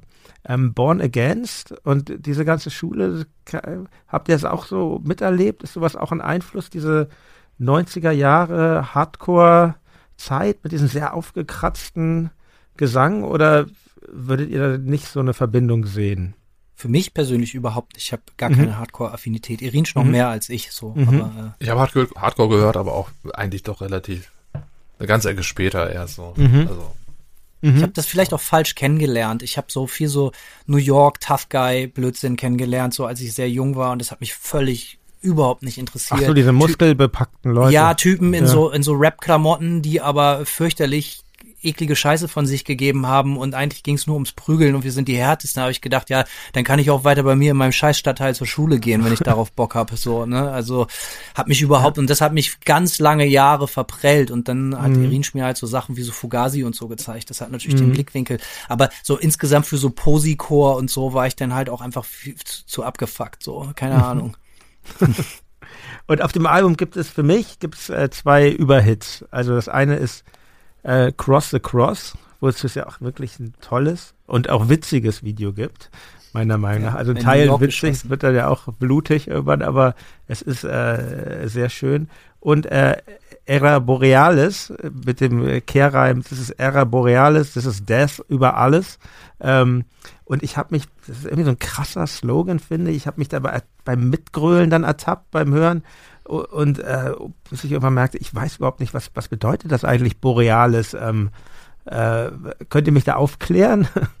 Weil ich glaube, Borealis ist ja das, das, das irgendwie das Nordlicht oder irgendwie sowas, ne? So, also so, so, wenn mhm. ich mich nicht täusche, ist das, hat das was mit, mit, mit so, mit so, mit so Wetter, äh, äh, Bedingungen zu tun. So weißt du, so ein ganz helles Nordlicht oder so. Ah, und Ära okay. Borealis, das ist die Zeit des Nordlichts. Das darf jetzt natürlich nicht falsch verstanden werden, so, aber so Ära, so, das war halt einfach so, äh, äh, äh, wenn man sich den Text anhört, so, das ist, hat, ist ja auch, der ganze Text des Liedes ja auch so eine Untergangsstimmung, so, der geht ja mhm. mit Life is a tumor, everyone knows. So, ne, so das Leben, du kommst hier eh, nimm das Leben nicht zu ernst, du kommst hier eh nicht lebend raus. Also natürlich ist da eine Message mhm. drin, so, ne, und, äh, ähm, aber das ist ein gutes Beispiel dafür, dass der Slogan im Zweifel geiler ist als die Message. So, also das, und das Recht nehme ich mir dann auch als Songwriter raus. So und äh, klar, weißt du, als Kind viel Dead Kennedys gehört, da ist dann natürlich dann auch so, so, so mit diesem über alles, so kann man das bringen, ist natürlich auch so ein bisschen pseudo-edgy, so, aber da habe ich überhaupt nicht drü drüber nachgedacht, ehrlich gesagt. Ja, also ja, ich, ich, ich nehme deine Texte eigentlich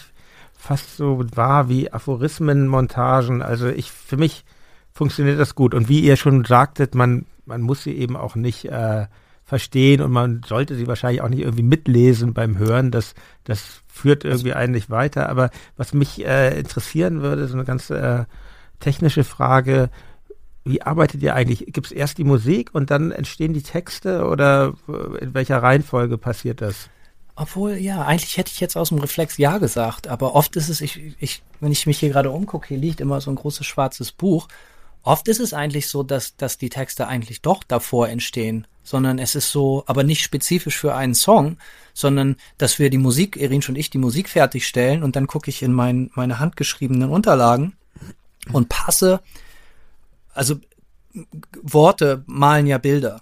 Und, und diese Bilder müssen mit, mit den Bildern oder mit der Ästhetik, die Musik kreiert, zusammenpassen. Und so passe ich das dann halt einfach an. Dann wird dann mal ein Wort weggestrichen oder so, damit das irgendwie so ein mhm. bisschen besser flutscht. Aber eigentlich ist es so, dass ich, dass ich das, mein bereits geschriebenes Material auf die fertige Musik anpasse und nicht gezielt für einen Song Texte schreibe. Das mache ich nie, sondern ich füge alles irgendwie hinterher zusammen.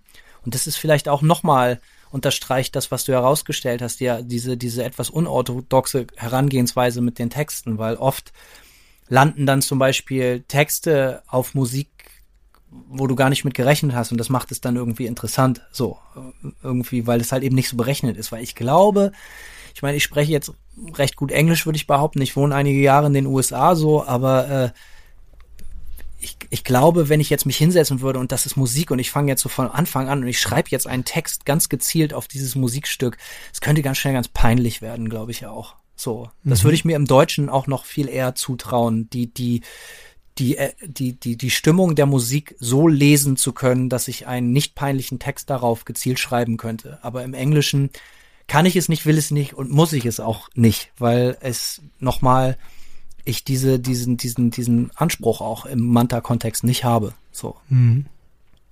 Ja, das ist aber ganz interessant, wenn wir, ja. wenn wir Songs schreiben, dass äh, dann spielen die Texte in dem Fall oder die, die Vocals keine Rolle. Wir haben Riffs, mhm. wir haben Arrangements, teilweise kommt das schon irgendwie fast fertig von Hanno. Äh, wir machen daraus Songs, wir schnüren das zusammen, es ist fertig. Manchmal sitzen wir da zu zweit auf dem Boden äh, mit einer unverstärkten Gitarre und er summt so eine Melodie. Das klingt jetzt super poppig, aber es ist immer relativ interessant. Ähm, dann gehen wir ins Studio, das Schlagzeug wird in zwei Tagen eingekloppt. Ähm, ich habe die Riffs, ich habe kein, keine Vocals im Kopf. Und ähm, das kommt alles danach. Und ich weiß auch, dass Hanno da irgendwie einer ist, der mich äh, sozusagen äh, mit einem relativ fertigen Produkt überraschen möchte. Ja. Das heißt, die ersten Sachen, die ich höre, die sind eigentlich auch schon relativ geil abgemixt mit einem geilen Gesang. Und das sind die Momente, wo ich teilweise den Song mit Gesang das erste Mal höre. Und dann denke ich, ach so. Geil. ähm, ist aber ganz so. gut. Es begeistert ja. mich dann irgendwie auf eine andere äh, Art und Weise, äh, eigene Musik wahrzunehmen, weil man wir da plötzlich. auch ohne Vocals. Weil, ja. gar nicht, weil wir die nicht wichtig finden, sondern weil die Musik an sich schon so geil sein muss, dass die Vocals dann halt einfach nur noch so eine gewisse Hysterie nochmal mhm. dazu addieren. Ja, das so. tun sie, genau. Also genau, und das ja, ist das, was ja, mich interessiert. Das Rasende, das, ja, die, das Hysterische, das Wütende. ja, es gibt ja keine, also von der Musik teilweise schon, es gibt ja schon ruhige Stellen mitunter, aber es gibt, äh, es gibt keinen ruhigen Gesangsausdruck. Der ist schon immer sehr, sehr überdreht und ähm, Trotzdem die Frage, es würde mich mal interessieren, könnt ihr euch eigentlich vorstellen, äh, so ein Projekt, euer Projekt oder eure Band, Projekt ist Quatsch, eure Band ähm, unplugged zu präsentieren? Wäre das undenkbar für euch oder wäre das möglich als Experiment? Für mich persönlich wäre das undenkbar, weil das komplett den Sinn der Sache verwässert. So. Ja. Weil ich damit auch nichts ausdrucken kann. Ich sehe den Mehrwert nicht. Es gibt ja Musik, mhm die ganz fantastisch sich, äh, also ne, also zum Beispiel ist eine Gitarrenrockband und auf einmal singt der Sänger denselben Song nur mit einem Klavier. Da also kriege ich Gänsehaut. Das kann ganz fantastisch sein, aber da geht es vielleicht auch eher um die Message oder es geht um den Song als solches, aber bei uns würde das den Antrieb hinter der Musik voll verwässern, so warum wir das machen. Und da, da sind wir ja mhm. ziemlich straight. Warum spielen wir die Musik genauso, wie wir sie spielen? So ist völlig witzlos, das akustisch zu spielen. Also in meinem, ich weiß nicht, wie Rinsch darüber deckt. Vielleicht hat er schon ich was sich ausgedacht. Er hat ein Klavier da stehen. ja, gut, dann bin ich mal so frei. ähm, ich glaube, das ist mit die eine der Haupt Komponenten würde halt komplett fehlen. Äh, die Musik ja. würde nicht so wirken. Vielleicht, ähm, also könnten wir das auch nicht so. Vielleicht verstecken wir uns auch ein bisschen hinter der Lautstärke. Äh, Auf jeden Fall. Und ähm, das Ding ist auch, ähm, wenn man etwas akustisch wiedergibt, unplugged, da verausgabt man sich auch gar nicht so. Ähm, ich glaube, wenn wir nicht so an den Rand des Wahnsinns gehen würden oder uns nicht so äh, energetisch ausleben würden, da hätten wir da müssen wir uns ja überlegen, wie wir uns bewegen und äh, wo wir hingucken. Sehen voll, voll bekloppt aus wahrscheinlich. Also es wäre wahrscheinlich entlarvend, Jan. Also, also genau, es wäre nicht mehr so organisch, glaube ich. ja. Und wie ist denn das überhaupt mit der Lautstärke? Ich, ähm, ich nehme ja selbst mit meiner Band wahr, das ist teilweise, also ich meine, wir sind jetzt keine Hardrock-Band, aber wir sind schon eine Rockband auch und es ist manchmal durchaus schwierig, ähm, die gesetzlichen Regelungen, die in immer mehr ähm, Clubs, Kommunen, Ländern äh, getroffen werden, äh, die bremsen den Spaß schon oft sehr. Also ich, ähm, also ich rede jetzt von, von Gesetzen, Dezibelbeschränkungen und ähm, Gesamtlautstärken, die man über einen Abend ähm, verteilen darf. Nur ist das, ähm, ist das ein Problem für euch eigentlich oder arrangiert ihr euch da? Was oder stößt, stößt, ist das in eurer Szene eh irgendwie, wird das irgendwie umgangen oder dass man, ich kenne diese Dezibelzahlen nicht, nur 100 oder, also es, es gab bei uns teilweise schon sehr, im Open-Air-Bereich sehr, äh, geht es schon sehr weit nach unten, dass man dann äh, kaum mehr die PA anmachen darf, weil irgendwie die Backline schon lauter ist als das, was man darf. Das ist schon sehr problematisch. Es gibt so einige Länder, wo die Dezibelbegrenzungen äh, so absurd sind, also ich weiß noch, ich weiß nicht mehr welches, ich glaube, das war Holland, wo es eine Dezibelbegrenzung gab und die unverstärkte Snare äh, schon äh, vier oder fünf Dezibel drüber lag äh, auf der Bühne. Ja, oder Schweiz, auch ganz krass.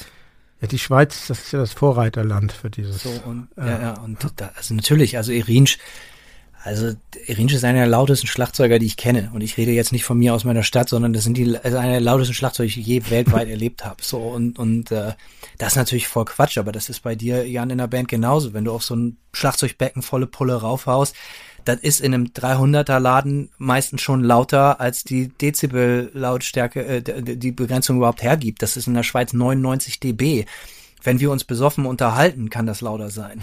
ja, wirklich. Also es ist völlig absurd. Aber wie geht ihr damit um? Was, ähm, es ist schwierig. Es ist immer ein Kompromiss. Irgendwie kriegen wir das hin, aber es ist ja. ein Einschnitt in das, was du präsentieren möchtest. Wir, wir haben mhm. eine gewisse Lautstärke und in manchen kleineren Läden ist es tatsächlich so, okay, ich werde jetzt bestimmt nicht seichter spielen.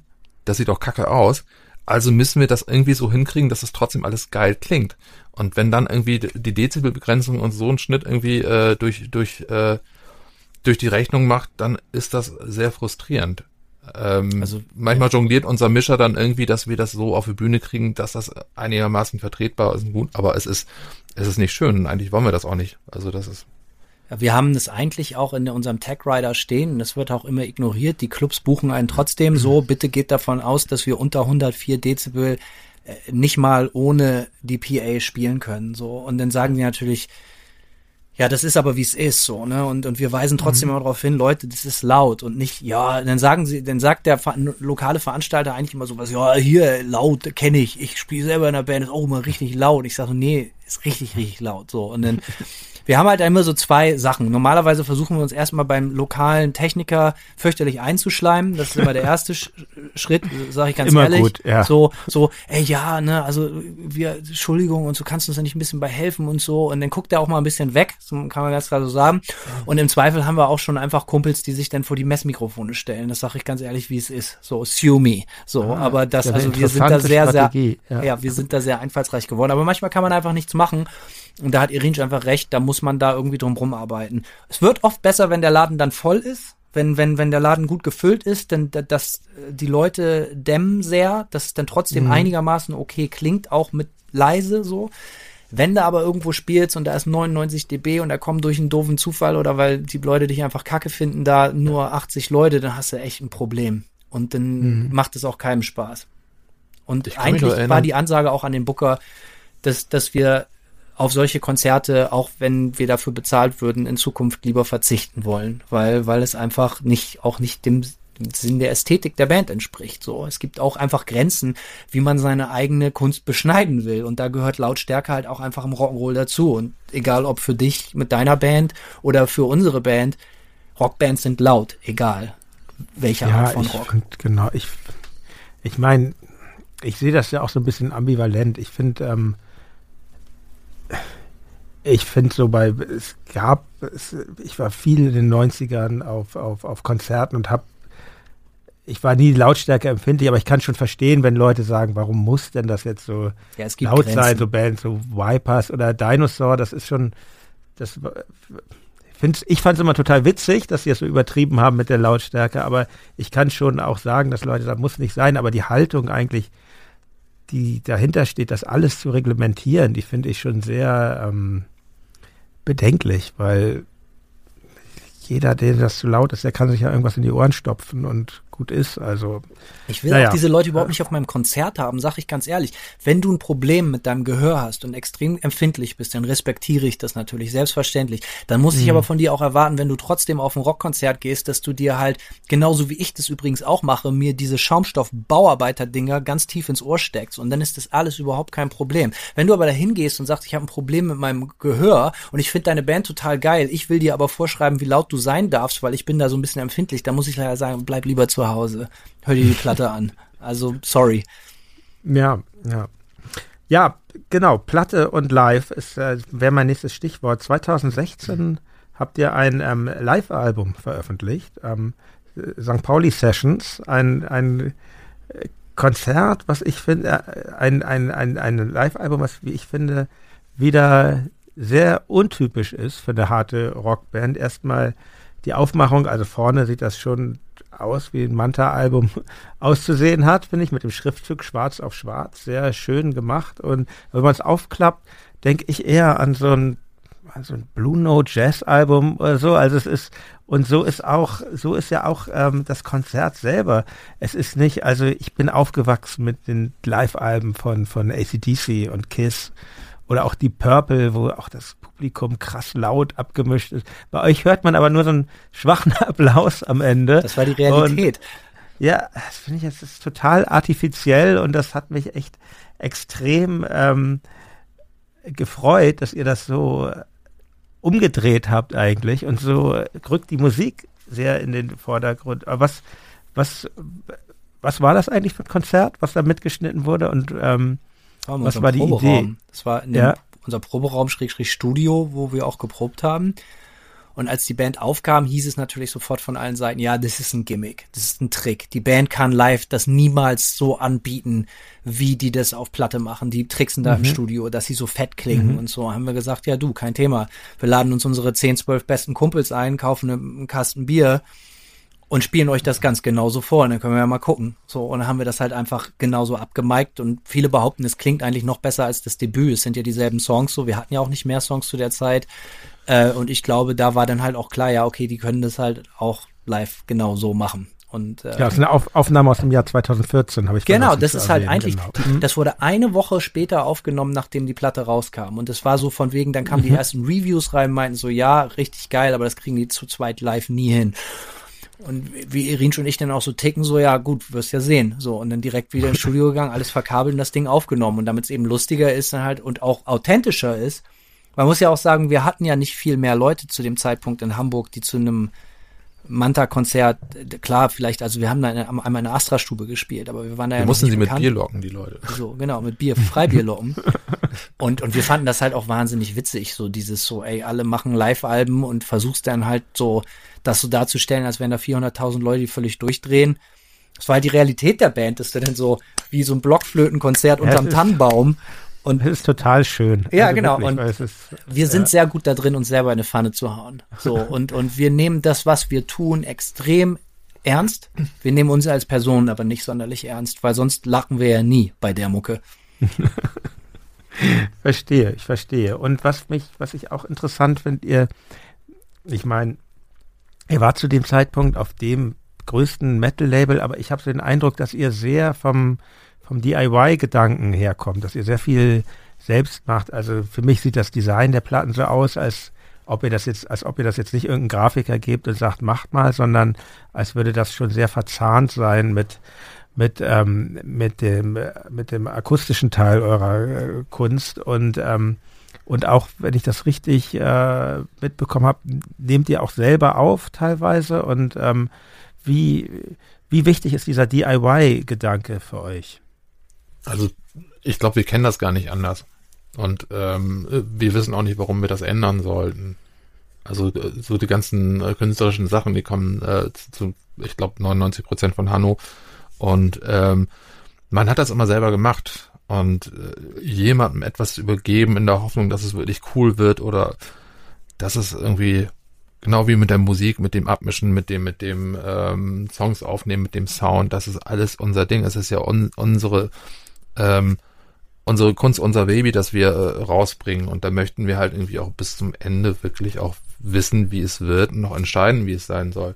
Und ähm, ja, ich glaube nicht, dass wir gut damit fahren würden, wenn wir anderen Menschen ähm, viel von uns überlassen. Weil auch die Erwartung unfair wäre. So, weil ich würde jemanden einladen, sagen, mach mal geil und ich weiß im Vornherein, es wird nicht so, wie ich es will, weil ich halt ganz klare Bilder im Kopf habe. Sowohl vom, von der Optik, von, wie du sagst, das Artwork, das denke ich mir ja auch aus, so, als auch vom Sound. Und, und äh, ich komme, habe halt nun mal einen sehr klaren Punk-Background, wo DIY keine Einstellung, sondern nur Notwendigkeit war. Und deswegen kenne ich das nicht anders. So äh, mhm. äh, selber machen. Und, und Irinsch kennt das natürlich auch dahingehend, dass auch er nicht als weder heute einer ist, noch als Rockstar geboren wurde, sondern dass, dass man halt der größte Teil des Lebens damit zugebracht hat, Konzerte für eine ganz kleine Gruppe von Leuten zu spielen oder so und Demo-Tapes gemacht hat, also auf Kassette. Im, im schlimmsten Fall mit einem Kassettenrekorder, im besten Fall mit einem Vierspurgerät. So, und, und, und da komme ich halt auch her. So, ich habe bis ich ja, bis ich so 20 war oder so, habe ich nur mit Four-Track, also mit Vierspur-Kassettenrekordern aufgenommen und hatte dann eine Fostex 16-Spur Analogmaschine und habe da sehr, sehr viel mit gelernt. So und, und heute natürlich moderne Computertechnik und so, aber jetzt über die EP, die jetzt rauskommt, die haben wir halt auch bis auf die Drums, die hatten wir einfach aus Zeitgründen und einfach, weil wir uns da auskennen, in Hamburg im Studio aufgenommen. Aber den ganzen Rest mache ich bei mir einfach im Wohnzimmer. So und ähm, äh, ich, ich kenne es nicht anders und, und Irin ja, ich, ich finde es ja, super, es macht mir auch Freude, muss ich ganz klar sagen. Ich würde gerne für andere Bands das auch machen. Ich würde gerne für andere Bands produzieren, aber das hat sich irgendwie noch nie ergeben. So, was eigentlich das voll ist schade ja ein, ist. Ja, das sollen für die Hörerinnen und Hörer, die selber Musik machen, mit guten Bands. Jetzt geht's los. Nehmt dieses Angebot wahr. Das kostet natürlich wahnsinnig viel Geld, das muss auch klar ja, sein. Ja, das ist klar. Nein, aber ich finde, ähm, also, wie ich das sehe, wir haben für unsere Band, ähm, wir kommen ja eigentlich auch, wir haben unsere erste Seven Inch, haben wir auch selber gemacht, aber wir haben uns irgendwann, ähm, hat es für uns äh, Sinn ergeben, mit einem Produzenten zusammenzuarbeiten und, und wir machen auch viel selbst, wie es jede Band wahrscheinlich äh, gerne macht und wir haben äh, auch grafische Vorstellungen, aber es ist für uns, gibt es immer so ein, Punkt, wo wir sagen, das, das geben wir ab. Und unser, unser Produzent hat, äh, mit dem wir jetzt schon sehr lange zusammenarbeiten, Moses Schneider, hat eine sehr wichtige Funktion für uns gewonnen. Und ähm, aber ich finde, bei euch ist das geglückt. Es gibt halt sehr viele negative Beispiele, wo Menschen meinen, alles selber machen zu können und weil, weil die Technik es ja so einfach erscheinen lässt erstmal, aber es dann eben nicht hinbekommen. Aber ja, bei euch ist es stimmig. Vielleicht hängt das auch mit diesem äh, Duo, äh, Band-Duo zusammen, was das, was die ganze Sache so intim macht. Ich kann es ja für euch nicht sagen, aber es, es glückt euch. Das, das möchte ich nur sagen. Ich, also, ich wüsste jetzt, ja. aber, aber es gab ja bestimmt, also Nuclear Blast hat ja bestimmt die Möglichkeiten. Hier ist der. Oh ja bekannte Produzent so oder so und das hat euch aber nie so wirklich gereizt, oder? Nee, das, das, das war, was Irin vorhin auch schon angesprochen hat, mit Nuclear Blast war halt immer so, der Deal war so super, weil die uns komplett in Ruhe gelassen haben. Und das wussten mhm. die. Es war von Anfang an klar, äh, wenn ihr uns da reinredet, dann wird das scheiße werden. So. Und das haben die begriffen und akzeptiert und deswegen fand ich das auch super so. Und wir haben da zwei tolle Platten gemacht und ich denke an die Zeit auch gerne zurück. So. Ich möchte eine Sache noch ganz klar sagen. Es ist, wir arbeiten natürlich aber auch mit Freunden und Bekannten zusammen, die jetzt nicht bei Manta mitspielen. So, ne? Wenn mich zum Beispiel sagt, so, ähm, zum Beispiel Timo Höcke, das ist ein sehr enger Freund von uns, bei dem wir im Hamburg in Studio in der Wellenschmiede immer proben. So, der hat an an an an den ersten beiden Manta-Platten zum Beispiel an den Reglern gesessen. Also es ist nicht so, dass ich während ich spiele mhm. jetzt auch am Mischpult sitze. So, aber ich habe natürlich ganz klare Vorstellungen, also extrem klare Vorstellungen und es bedarf dritter Personen, die das verstehen oder auch annehmen mhm. wollen, was ich ihnen sage. So, also ich will da jetzt auch nicht runterspielen, dass da natürlich auch andere Leute oder zum Beispiel Grafiker, die mit uns arbeiten, denen sage ich natürlich, ich will, dass die Platte so aussieht, aber ich kenne mich zum Beispiel mit Photoshop oder so nicht aus, sondern ich male das dann auf mit meinen, und es sieht aus, als hätte das ein Sechsjähriger gemalt und die setzen das dann so um, wie ich das will. Aber ich möchte ganz klar herausstellen, dass es, wir wunderbare Leute in unserem Umfeld haben, Durst, diese, so, die, die uns auch ja. helfen, so, ne? Durst, der Designer Durst, habe ich gelesen. Ja, Durst, ne? ganz genau, Durst. Das ist da Guter Name. Daniel Brüggemann aus Osnabrück, der bei der großartigen deutschen Band äh, Dampfmaschine Gitarre gespielt hat. Und auch noch tut. Ja, ja, also. Kenne ich nicht, das werde ich hören. Oh, Dampfmaschine, ähm, äh, liebe Hörer, Dampfmaschine. Das ja. Wahnsinnig gut. So, ja, aber das möchte ich Kommt ganz in die Playlist, wenn es das bei Spotify gibt. Ähm, bestimmt. Ja, sehr gut. Und ich, ähm, ich nehme ja auch an, dass ihr nicht zu zweit äh, auf Tour geht, sondern dass ihr da auch. Äh, nee, wir gehen alleine auf Tour. Aber am Anfang so. schon. Am Anfang schon. Ja. Also die ersten Touren sind wir zu zweit gefahren und dann, aber Erin schwer ist dabei. Eigentlich kleines Besteck, oder? Also nur das Nötigste. Wir haben ja. ähm, beide Eltern auch. natürlich. das war Großeltern. Ach, was will, wir haben einen Soundmann dabei, äh, wir haben ja. einen Mercher Lange auch eine dabei. Soundfrau, muss man sagen, die liebe Katrin, die ja. hat die ersten drei Jahre eine wunderbare mhm. Dame aus Hamburg, die hat fantastischen Sound für uns gemacht.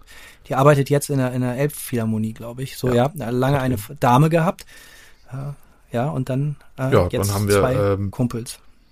Ich glaube, das Fahren, das hat irgendwie jeder mal gemacht, bis wir dann irgendwann. Außer ich. ja. äh, ja, und ein Mercher. Und in letzter Zeit haben wir äh, doch auch öfter mal einen Lichtmann dabei. Äh, oder keine Lichtfrau, es ist in der Tat ein Mann. Ähm, die teilen sich aber auch oft Jobs, muss man sagen. Also oft mhm. muss denn der, der Mercher auch fahren oder der Soundmann fahren, weil es ist auch oft eine Budgetfrage, so, weil du weißt selber, Jan, so, äh, nur weil man irgendwo in den Charts stattfindet, das ist, die Leute denken immer so, ja, hier, ihr müsst ja alle Millionäre oder Rockgötter sein, so, das ist immer noch ein hartes Geschäft, wo man halt auch immer sehr klar rechnen muss und, und manchmal muss man halt auch ganz klar sagen, so, ey, wir können uns diesmal keinen Lichtmann leisten. So, also mhm. das, das gibt es diese Momente auch für Manta, gerade weil wir ja auch da so reingeschlittert sind, dass wir davon, weil wir durch die Band ja auch beide den Job verloren hatten oder oder aufgeben mussten und ich sogar meine Wohnung. Ich hatte anderthalb Jahre keine Wohnung. So, ne? Da interessieren mich sowieso zwei Sachen mal. Ich habe ähm, recherchiert. Also die eine Sache ist, äh, zwei äh, Fragen, die vielleicht ein bisschen jetzt nicht ganz im Kern von Manta sind. Erstmal, äh, würde mich interessieren, Hanno, was dich nach Amerika trieb. Und mich würde interessieren, ich habe recherchiert, dass du, Irene, äh, Türsteher warst, lange Jahre. Und ich würde gerne mal wissen, wo und ob ich vielleicht mal von dir abgewiesen wurde seinerzeit in Hamburg. Ganz bestimmt. Lustigerweise, wenn ich direkt darauf antworten kann. Ähm, ich war Türsteher, als ihr zuletzt im Molotow gespielt habt. Ich war jahrelang im Molotow Türsteher. Ja. Äh, unter anderem auch im Übel und Gefährlich. Ähm, Hafenklang auch ein paar Mal, Grüner Jäger, äh, das alles schon mal, also viel, viel gemacht.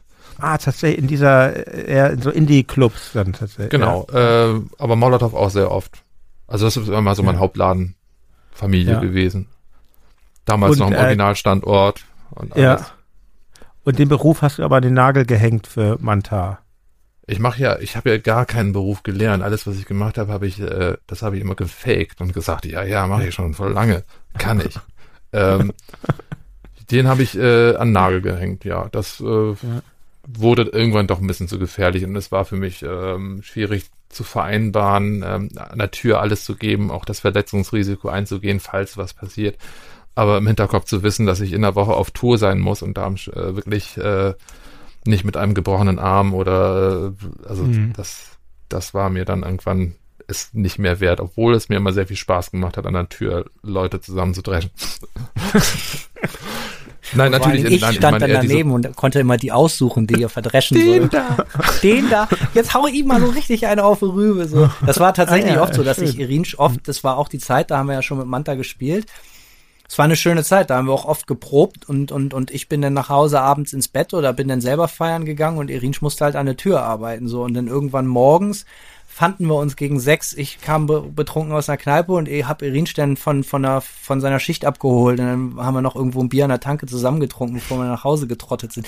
Auch den ersten Plattenvertrag, der uns jemals angeboten wurde, den, den hatte ich da auch mal in der Hand. Das weiß ich noch, haben wir noch Fotos von. Da sitzen wir irgendwo, da sind wir ins, ins halblegal in das Gerichtsgebäude in Hamburg beim, mhm. beim Stephansplatz oder wie das da heißt, Großneumarkt oder so ja. eingestiegen, weil da einer die Tür nicht zugemacht hat und saßen da drin, haben Bier getrunken und geraucht und mit diesem albernen Plattenvertrag so ganz theatralisch Bilder gemacht, den wir dann auch Gott sei Dank nicht unterschrieben haben. So, ähm, ja, war eine schöne Der war wo, wenn ich fragen darf? Bei welchem Label? Äh, ein US-amerikanisches Label namens ah, ja. Prothetic Records aus Los Angeles. Mhm. Und die haben uns den ersten Deal auf den Tisch gelegt und du merktest, dass, dass das Label so ein bisschen das hören die ja nicht, ist ja ein deutscher Podcast, das sage ich einfach so, dass der, deren Signing-Politik ganz klar so ist, wir signen alles, was auch nur so ein bisschen im Underground gerade zuckt, schmeißen alle Scheiße an der Wand und was kleben bleibt cool und um den Rest kümmern wir uns nicht mehr. Und mhm. den habe ich dann zurückgeschrieben, der war 19 Seiten lang, der Deal. Und den habe ich dann auch zurückgeschrieben, so, ey, wenn die Sachen, die in diesem Deal drinstehen, ich verstehe das, ich, ich spreche gutes Englisch, mir wirklich als Musiker passieren kann, dann möchte ich nie wieder eine Gitarre anfassen. Diese, dieser Vertrag liest sich wie die Nebenwirkung von einem AIDS-Medikament. So, das habe ich denen auch so geschrieben. Ich meinte so, ey, das ist ja wohl, also, also ne, wie, wir kennen uns nicht mal. Wie kannst du mir sowas mhm. präsentieren? So, egal. Ich bin natürlich freundlich und höflich geblieben, aber habe dann dankend abgelehnt und ähm, bin auch froh, weil viele Leute in unserem Umfeld, gerade aus dem etablierten Profi-Metaller-Umfeld, Alter, ey, geil, Alter, musst du unbedingt unterschreiben, ey, was Besseres geht gar nicht und ey, ihr kriegt doch eh keinen Platten, Plattenvertrag, Digga. So, dann dachte ich mir so, ey, 2014, das, wir sind doch über diese Goldgräberstimmung hinweg, wo es heißt Plattenvertrag, ey, du kannst schon mal dein Lamborghini bestellen, so, weißt du so. Und dann habe ich mich sehr gewundert. Ich bin sehr froh, weil dann haben wir bei Swart gesigned. Die Junge sagt, ja, finden wir gut. Wie wollt ihr den Vertrag denn haben? Dann habe ich gesagt, ja, simpel. Und dann kam eine Dreiviertelseite in Schreibmaschinenschrift mhm. zurück. Und fünf Jahre später waren alle Rechte wieder bei uns und man hat sich vernünftig getrennt und cool. So, also es geht, es geht auch heutzutage, liebe Kinder da draußen, noch mhm. sehr, sehr coole Plattenfirmen, die euch als Künstler vertrauen, wenn ihr ihnen auch vertraut. So. Und bevor ich ähm, jetzt die Florida-Frage stelle, äh, noch mal kurz, ihr seid ja aktuell aber nicht mehr bei Nuclear Blast. Wir sind labelfrei, wenn man so will, was natürlich ja. super ist. Ja, aber, aber das Verhältnis ist gut. Absolut, selbstverständlich. Ja. Also wir versuchen eigentlich immer irgendwie, also es keine äh, Schutt und Asche zu hinterlassen. Also Verhältnis ja. bei Nuclear Blast war sehr, sehr gut. Ich muss sagen, dass da ähm, personelle Umstrukturierungen stattgefunden haben und die Leute, die sich um uns gekümmert haben, dort jetzt nicht mehr arbeiten. Aber wir haben momentan kein Label, was natürlich eine relativ komfortable Situation ist, weil wir uns mit der letzten Platte mit einer Top Ten Platzierung verabschiedet haben. Das ist natürlich ganz gut, aber wie gesagt, da sprechen wir später genau, drüber. Da, genau, da komme ich genau. gleich noch drauf. Aber ähm, Genau, aber jetzt macht ihr äh, quasi, seid ihr da, was das betrifft, mit eurer neuen EP, über die wir dann auch noch sprechen, äh, wieder sehr, noch mehr auf der DIY-Ebene angekommen. Wir sind dann. eigentlich da, wo wir 2015 waren, wo wir uns bei Nuclear Blast ja. gefragt haben, so entweder wir signen jetzt mit dem Branchenriesen, mit dem Rockdinosaurier Nuclear Blast, weil für Irin schon mhm. mich immer galt, wenn schon, denn schon. Entweder wir spielen jetzt, machen hier richtig Big Business so und das war auch super, dass mhm. wir das gemacht haben, sonst wären wir nicht da, wo wir heute sind. Oder, das stand auch im Raum und haben wir viele Tage und Nächte drüber geredet, wir gehen noch weiter in den Untergrund. Das klingt jetzt sehr RF-mäßig so, aber wir, wir, wir gehen noch weiter, wir freuen uns über das, was wir etabliert haben und versuchen aber mit unserem Fame, mhm. wenn du so willst, den Untergrund noch weiter zu stärken. So, das war auch ganz klar. Und da haben wir uns dann doch für die kurzweilige, egoistische Variante entschieden und dachten, ach, ein neues Auto brauchen wir auch. Und äh, nee, im Ernst. Und, äh, ja. und das war genau das, was jetzt so ein bisschen im Raum steht. So, ey, was machen wir eigentlich? Wir haben jetzt irgendwie dieses große Label-Ding durchgespielt. Ich will auch nicht sagen, dass das nie wieder passiert. Aber ey, lass uns mhm. doch mal anfangen, Platten selber rauszubringen. Wir sitzen noch eh den ganzen Tag zu Hause mhm. und packen Sachen um und ein und laden ein und ich denke mir eh alles selber aus und Irin schon, ne? War der mhm. die, und, die Idee ja nicht fern. Und was trieb dich nach Florida, wenn ich fragen darf, oder ist das zu privat? Nee, doch, überhaupt nicht zu privat. Äh, ich, ich, äh, ähm, eine Frau. Die Liebe. Das ist ein die guter Liebe, Grund. Ja, ja, die Liebe. Und äh, muss aber auch sagen, dass ich zu der Zeit, wo ich denn hier hängen geblieben bin, immer, ich war immer schon sehr viel in den USA. Ich war viel so auf so Punk-Festivals und so, so solche Sachen. Hatte Freunde hier. Und ähm, dann zur selben Zeit, wo ich dann hier auch mich verliebt habe, war Manta, fing das dann mit Manta an, dass wir re regelmäßig getourt sind. Und so war ich dann hier in den USA auch sehr viel. Und irgendwann fing das dann an, dass ich dann einfach zwischen den Touren, wir hatten damals schon, wie gesagt, wir haben darüber gesprochen, immer schon so Künstlervisa.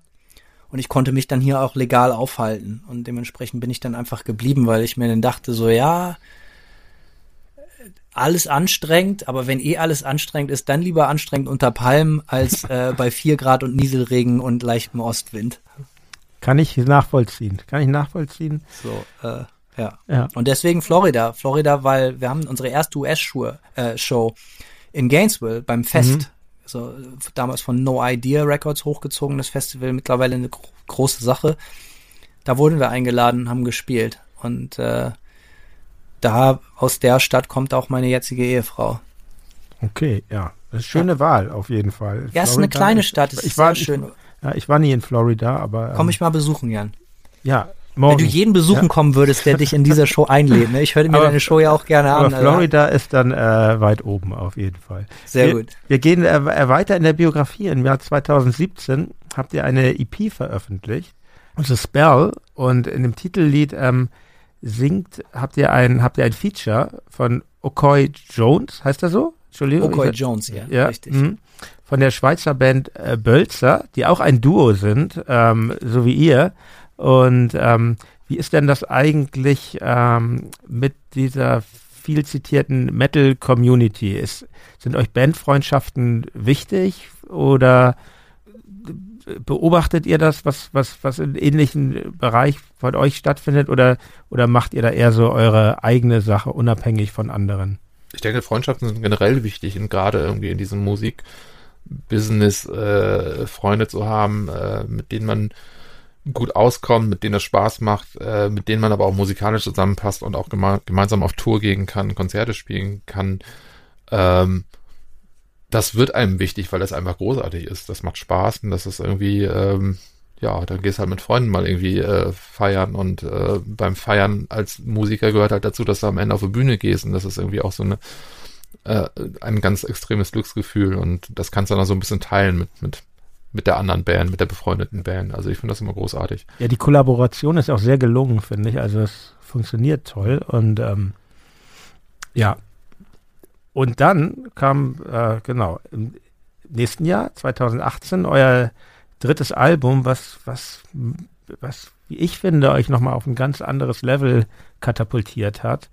Äh, musikalisch, ähm, auch vom, vom Erfolg. Jetzt war in Deutschland ein Top-Ten-Album und ähm, das heißt äh, The Modern Art of Setting a Blaze. Und erstmal ist das, ja, also es, ich meine, eure Musik ist ja eh sehr gewaltig, aber das wummert für mein Empfinden noch mal mehr gewaltiger und ähm, und es macht auf mit einem sehr ähm, mit einem Cover, wo man sich ganz schön den Kopf äh, anstrengen muss, um um mal zu überlegen, wa warum eigentlich dieses, dieses Bild? Ihr seid ja beide ursprünglich aus Bremen und das Cover zeigt ein Relief von, ähm, von dem expressionistischen Künstler Bernhard Höttger Richtig. und ähm, der sich so ein bisschen, obwohl Expressionist und obwohl nicht wohl gelitten von den, von den, von den Nationalsozialisten, so ein bisschen versucht hat, sich an sie, an sie heranzu, schmeicheln. Schleimen. Reinzuschleimen, genau. Und ähm, was, was brachte euch, was brachte euch zu, zu dieser Wahl? Also es ist, es ist, ich finde, es sieht erstmal echt beeindruckend aus. Ist ja auch gleich mit so einer Sonderfarbe gedruckt. Also mhm. ihr habt da auch äh, irgendwie grafisch nochmal ja, euch nochmal gesteigert, finde ich. Und ähm, weil ihr aus diesem Schwarz-Weiß ähm, aus dieser Schwarz-Weiß-Ästhetik ausgestiegen seid, aber, aber was war die Idee dahinter? Das interessiert mich schon. Also wie du schon gesagt hast, wir sind ja beide Bremer, wir sind mit diesem Relief aufgewachsen in der Bremer Innenstadt im, zum Eingang der Böttcherstraße. Ähm, und du gehst dann, du wächst damit auf. Als kleines Kind bin ich und Irinsch, du gehst da dann vorbei, wenn du mit Mama oder Oma einkaufen gehst und da ist halt immer dieser krasse Ritter mit dem Schwert, der kämpft gegen dreiköpfigen Drachen. Du siehst es natürlich und bewertest das überhaupt nicht, sondern und dann auch noch in Gold. Das wirkt natürlich sehr martialisch und krass auf dich. Es war immer ein unglaubliches Bild und finde ich bis heute beeindruckt mich auch noch sehr. Also und und ähm, äh, und irgendwie habe ich immer gedacht, da musst du eigentlich was mit machen, schon in frühen Jahren. Und dann fängst du an, dich damit zu beschäftigen, was hat das mit diesem Bild auf sich? So, ähm, und das ist natürlich extra, weil du sagst, der hat sich so ein bisschen versucht, bei den Nazis einzubiedern, äh, anzubiedern. Nee, der hat versucht, mit diesem Bild sich ganz höchstgradig versucht, bei der NSDAP einzuschleimen, wie Irinste schon gesagt hat. So, also äh, das muss man ganz klar so sagen. Also eigentlich dieses Bild repräsentiert äh, den vergeblichen Versuch, sich bei der, bei, bei, bei bei den Nazis einzuschleimen und damit fürchterlich auf die Fresse zu fallen. So, ähm, das finde ich macht es ja auch so interessant, ne? Dass genau, der Versuch weil ich meine, wir sind ja keine war. Idioten. So, ja. weißt du, wir, wir packen ja nicht mhm. einfach irgendwelche Nazi-Kunst einen Scheiß auf ein Cover. Also, ne, es gibt Grenzen. Aber die Platte ist zu einer Zeit entstanden, das Artwork 2018 äh, äh, ist AfD-Wahlen, dies und das, seit zwei Jahren unterwegs dabei, seit 2015, dies, das. Also, ne, du, du, du, ich muss die Stimmung, die in dem Land herrschte und leider herrscht, ja nicht beschreiben. Wir haben auch ähm, ganz viel, ich bin erst schon ein paar Jahre in den USA gewesen und dann Trump wurde gewählt und hieß es, ey, wie kannst du da leben unter Trump? Und dann meinst du, ey, hast du meinen Fernseher angemacht in Deutschland? Die Stimmung ist zum Schneiden, ist kein Stück besser. So, und äh, da kam halt diese Idee mit diesem Cover, dass dieses Cover halt einfach auch eine bestimmte äh, äh, Art von, von geistiger Brandstiftung repräsentiert. So, und, und äh, genau das auch mit dem Titel The Modern Art of Setting a Blaze, weil es jemand versuchte 1936 oder 33, was weiß ich, sich da äh, äh, sehr gezielt und sehr strategisch mit, mit kalter Strategie sich bei den Nazis und bei der, bei der Machtelite einzuschleimen, so mit diesem Bild. Und das hat halt überhaupt nicht funktioniert, sondern weil dieses Bild und der Künstler selber als entartet erklärt wurden und aus der äh, NSDAP ausgeschlossen wurden. Und äh, äh, das zeigt, wie, wie, also dieses Bild ist eigentlich das Sinnbild für die Verführung von Leuten so. Und es geht nicht nur darum, was da, und es geht auch darum, und das ist das wirklich krasse bei diesem Bild, dass das seit 80 Jahren da hängt und dahin gehangen wurde, um sich bei den Nazis einzuschleimen und eins der letzten verbliebenen unangetasteten Nazi-Kunstwerke überhaupt sind, das muss man auch ganz klar sagen, und seit 80 Jahren unkommentiert ist. Es hängt da einfach so und die Kinder lernen da auch nichts drüber in der Schule. Das wird, selbst wenn da jetzt noch so die Touristengruppen durchlaufen, denen wird die richtige Geschichte und die ganze Geschichte dahinter nicht erzählt. Und nach dem Zweiten Weltkrieg hieß es dann, ja, das ist der Erzengel Michael oder der, ja, Michael, der da gegen die, die, die Mächte der Finsternis kämpft. Da würde einfach Geschichte umgedeutet, weil keiner will was gehört haben, keiner will was gesehen haben, keiner will dabei gewesen sein, wie es man von den Nazis nach 45 kannte so und keiner, die dann ja alle äh, in, in deutsche Bundespolitik noch viele viele Jahre weiter agiert haben so und ähm, keiner will dabei gewesen sein und das traf die Stimmung, wie ich fand, zu der Zeit, wo die Platte entstand, enorm gut und trifft sie mhm. auch immer noch. Einfach dieses, die geistige Brandstiftung. Es müssen nicht immer die große Geste und die großen gefährlichen Parolen sein, sondern es geht oft darum, um die Dinge, die nicht gesagt werden und die verschwiegen werden. Keime, die gesät werden in Köpfen von Leuten und, und ich, und wie gesagt, The Modern Art of Setting a Blaze, die moderne Art und Weise Brand zu legen. Ich glaube, der Titel sagt alles und es mhm. passt einfach wie Faust aufs Auge und äh, drückt auch nochmal meine Ablehnung jegliches Führerkults aus. Egal von welcher Seite, religiöse Prägung oder nicht, ist mir alles egal. Ich misstraue Menschen grundsätzlich allgemein. Und diese Antwort, sorry, ist ein bisschen leider lang, aber ich muss das so sagen. Für mich ist so ein Mensch oder wenn wir uns unterhalten, so ist intelligent, aber wenn Menschen zu dritt oder zu viert oder zu fünfzehn sind sie oftmals direkt eine hysterische Masse und das schockiert mich und darum drehen sich die Texte der Platte auch. Und ich kann auch sagen, dass ich für die Texte dieser Platte deutlich mehr Zeit aufgewandt habe als für die ersten beiden Platten, so weil natürlich, wenn man so ein Statement macht mit so einem gewagten Cover, dann muss man das auch backen können. Also man muss schon mhm. erklären, so hey, worum dreht es sich, so. Und was, was mich mal interessieren würde, was, was würdet ihr euch denn für dieses Kunstwerk ähm, von dem Höttger in Bremen wünschen? Also auf jeden Fall, dass es bleibt Mhm. Und aber dass eine große Tafel dort angebracht wird, die genau erklärt, was hat es damit auf sich. Und, und äh, äh, Also ich will das jetzt niemandem vorschreiben, aber man könnte in wenigen Worten das sehr gut erklären und auch nochmal ganz klar für Touristen oder auch für Kinder ganz klar hinweisen, was war das für eine Zeit, wie viele Menschen sind gestorben, auch in deiner Stadt. So, und das, ne, man darf nicht vergessen, in den 90ern war das Ding in den Bremen noch als Touristenattraktion auf die Straßenbahnen gedruckt. Die fuhr durch die Straßen. So, mhm. ne? Das ist ja ein Schlag ins Gesicht für, für, für, für, für viele, viele Menschen. So, und äh, wie gesagt, ich würde, wir sind, ich würde gerne mal aktuell eine Touri-Tour machen und gucken, was die dazu sagen. Vielleicht mhm. hat das ja was bewegt, dass wir, wir haben ja. da auch einen großen Artikel in der größten Bremer Tageszeitung drüber gehabt, wo das thematisiert wurde und so. Ich weiß nicht, ob sich da was geändert hat. Ja, ich hoffe. Ich bin auch ein großer Gegner davon, ähm, Sachen zu entfernen. Unbedingt. Das aus sind, der Zeit, man bedient sich denselben. In Hamburg gibt es ja die ja. große Geschichte am Bahnhof Dammtor, die Geschichte des Kriegerdenkmals da. Mhm. Äh, dieser, dieser ähm, Klotz, wo ja viele auch dafür plädiert haben, den abzubauen. Ich finde die Lösung eigentlich ganz schön, des Gegendenkmals von, von Hrdlicka, des Antikriegsdenkmals, das leider nie fertig geworden ist, aus ähm, was mit dem Geiz des Hamburger Senats zu tun hat. Aber ich denke auch, die Sachen ähm, müssen erhalten bleiben, weil sie auch einfach Zeitdokumente sind. Und äh, ich finde das äh, ich finde das super, dass ihr euch für so ein Cover entschieden habt, wo man äh, sein Gehirn so anstrengen kann tatsächlich und sich erstmal überlegen, erstmal denkt man, oh, das sieht aber martialisch aus. Und dann habt ihr, es ist ja in den, es gibt ja sogar unge sehr ungewöhnlich für euch Li Liner Notes ähm, zu diesem Cover in, im Album. Und ja, finde ich, äh, genau, wie du es jetzt weiter ausgeführt hast, äh, ergibt das natürlich noch mehr, viel mehr Sinn für mich. Und ähm, eine Sache muss ich da vielleicht ganz kurz noch zu sagen, so ähm, ja da, natürlich entsprang denn auch, man, man, man wartete, bevor die Liner Notes in der Platte nachzulesen waren und bevor wir erklärt haben, worum es,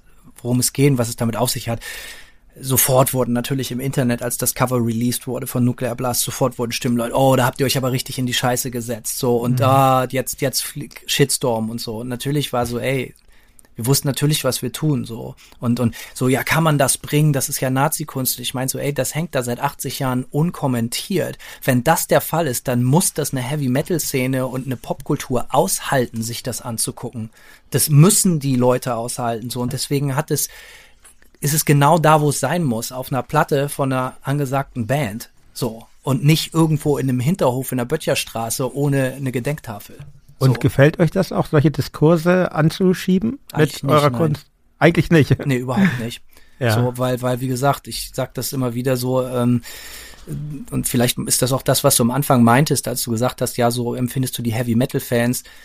Ich empfinde das als Heavy Metal Fans oder so diese diese Blase, es sei denn du gehst jetzt von von sehr schwindigen Minimalprozentsätzen in irgendwelchen Black Metal äh, Fantasien auf so äh, ich empfinde, ich empfinde das sehr wichtig für uns als Manta und so, dass wir uns nicht politisieren müssen. Wir müssen uns nicht ständig politisch äußern, so, weil ich, ich glaube, das tut der Sache auch nicht gut. Also viele Leute gehen ja so durchs Leben und sagen, alles muss politisch sein und ich glaube da einfach nicht dran. Ich glaube, dass jeder Mensch eine politi politische Meinung und Bildung haben sollte, so, aber ich glaube nicht, dass jede Kunst politisch sein muss. Das glaube ich einfach nicht. Ich, da gebe ich dir völlig recht. Und ich, ich möchte ähm, das auch nicht, sondern mh. ich möchte Sachen machen können, die auch purer Hedonismus sind. Und Manta ist purer Hedonismus in seiner dunklen, düsteren Zerstörungswut. Und es gibt mh. so. Ja, es gibt einen ganz großen Druck, meiner Meinung nach eher, eher von den Medien. Ähm, den spüren auch wir als Band sehr stark. Wir sind in Teilen politischer, wir sind ja keine Politrock-Band und so, nee. ähm, immer so politisch sein zu müssen. Es gibt politische Kunst, die ich äh, sehr schätze. Also ich sage das so in jeder zweiten Reflektor ich bin totaler äh, Franz Josef Degenhardt-Fan, ohne selber Marxist zu sein, aber aber es gibt eben auch Sachen, die sind völlig unpolitisch, wie Dinosaur Jr. oder was weiß ich, Daniel Johnston, das ist auch schön. Also ich finde es, ähm, ich finde es auch völlig verkehrt, alles äh, dem Diktat des Politischen zu unterwerfen und sehr, ich finde das auch eine ja, ich empfinde das auch als sehr einengend. Weil eigentlich und die, die Pistole ja auf der Brust, rechtfertige ja. dich, nimm Stellung. Ja, ja aber zu was mhm. denn? So, mhm. ich habe tausend Sachen, mit den, zu denen ich jeden Tag Stellung nehme, mit meiner Familie und meinen Freunden oder jetzt auch dir oder so. Aber ey, ich, ich finde das total wichtig, dass es Räume geben muss, wo, wo, wo man Dinge tun kann, die einem auch Freude bringen, weil so, so dunkel Manta auch ist,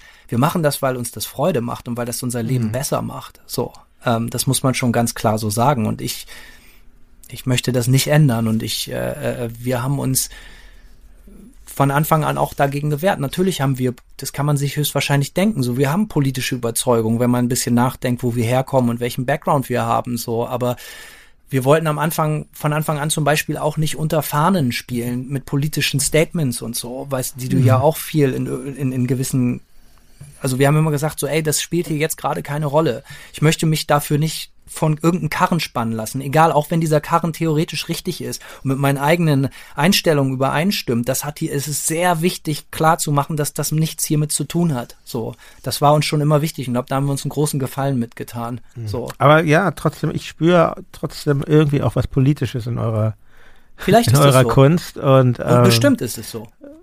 Nehmen wir, nehmen wir den Song von dem Album Age of the Absurd. Ähm, das ist ja, also das ich glaube, ja, das macht natürlich viele Assoziationen auf, die, die Vokabel absurd. Also man denkt an Camus, man denkt an die bekannte deutsche Black Metal Band, die unsägliche äh, rechtsextreme Black Metal Band. Also es werden schon Assoziationen damit eröffnet. Ist das, ist das erwünscht von euch, wenn man dann damit zu spielen oder habt ihr diesen Begriff nur so also ich lasse mir jetzt Bitte? ja, Entschuldigung, ich will jetzt nicht die ganze Zeit antworten, aber ich schreibe nur mal die Texte, deswegen ja. antworte ich da jetzt einfach drauf. So, äh, ich lasse mir ja ein Wort jetzt nicht, äh, ja. weil, weil da irgendeine, eine, eine extra, irgendeine Band sich so nennt, äh, streiche ich jetzt nicht Worte aus. Nein, so Wort meinte ich das so, auch okay. nicht. Ich meine, nee, nee, nee, so war es also, überhaupt so, nicht gemeint, ey, aber natürlich öffnet also, die Assoziation und ähm, ja. Ich genau. finde die Zeit, in der die Platte entstanden ist und die Zeit auch extrem absurd. Ja, sehr. Mhm. Es ist völlig absurd. Es ist bizarr.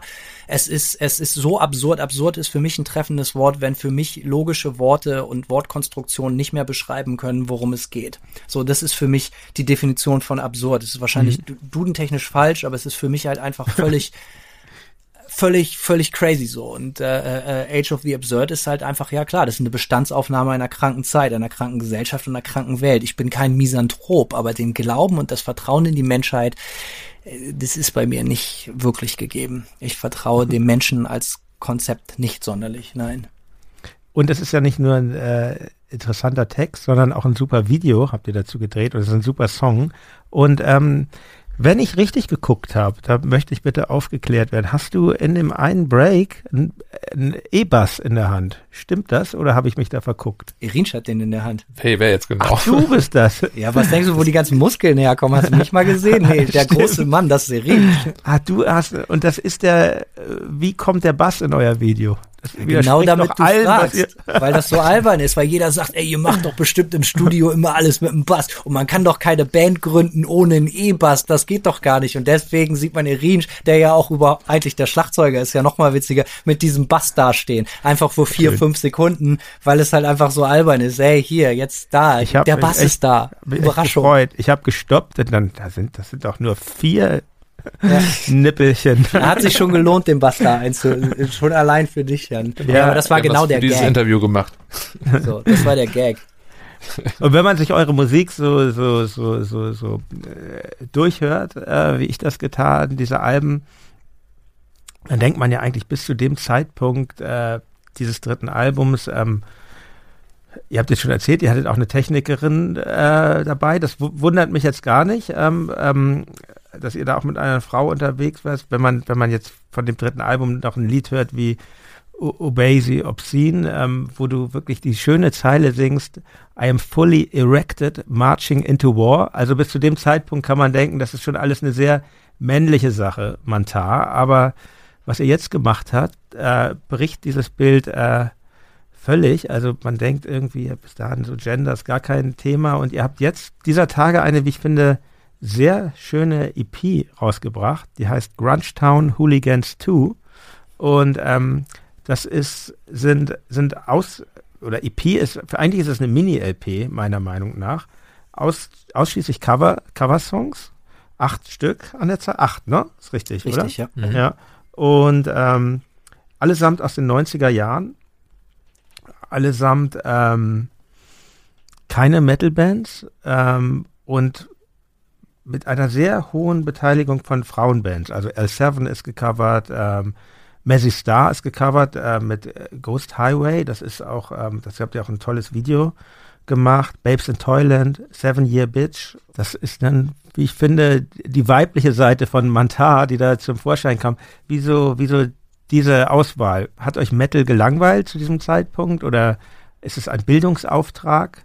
Was gab den Ausschlag zu dieser EP? Ich muss dazu sagen, wir hatten ähm, schon länger Lust, mal was zu covern. Und ähm, die, die, diese Songs, diese Bands, die sind schon so ein bisschen ähm, unsere Vergangenheit ähm, mit Musik, mit denen ich, mit denen, die ich vielleicht Hanno auch irgendwie ähm, mal irgendwie auf eine Mixkassette gemacht habe. Also das ist schon so ein bisschen so das Ding, äh, Sachen, die uns beeinflusst haben oder die mich beeinflusst haben, um dahin zu kommen, wo wir jetzt sind. Ähm, dementsprechend ist es relativ interessant.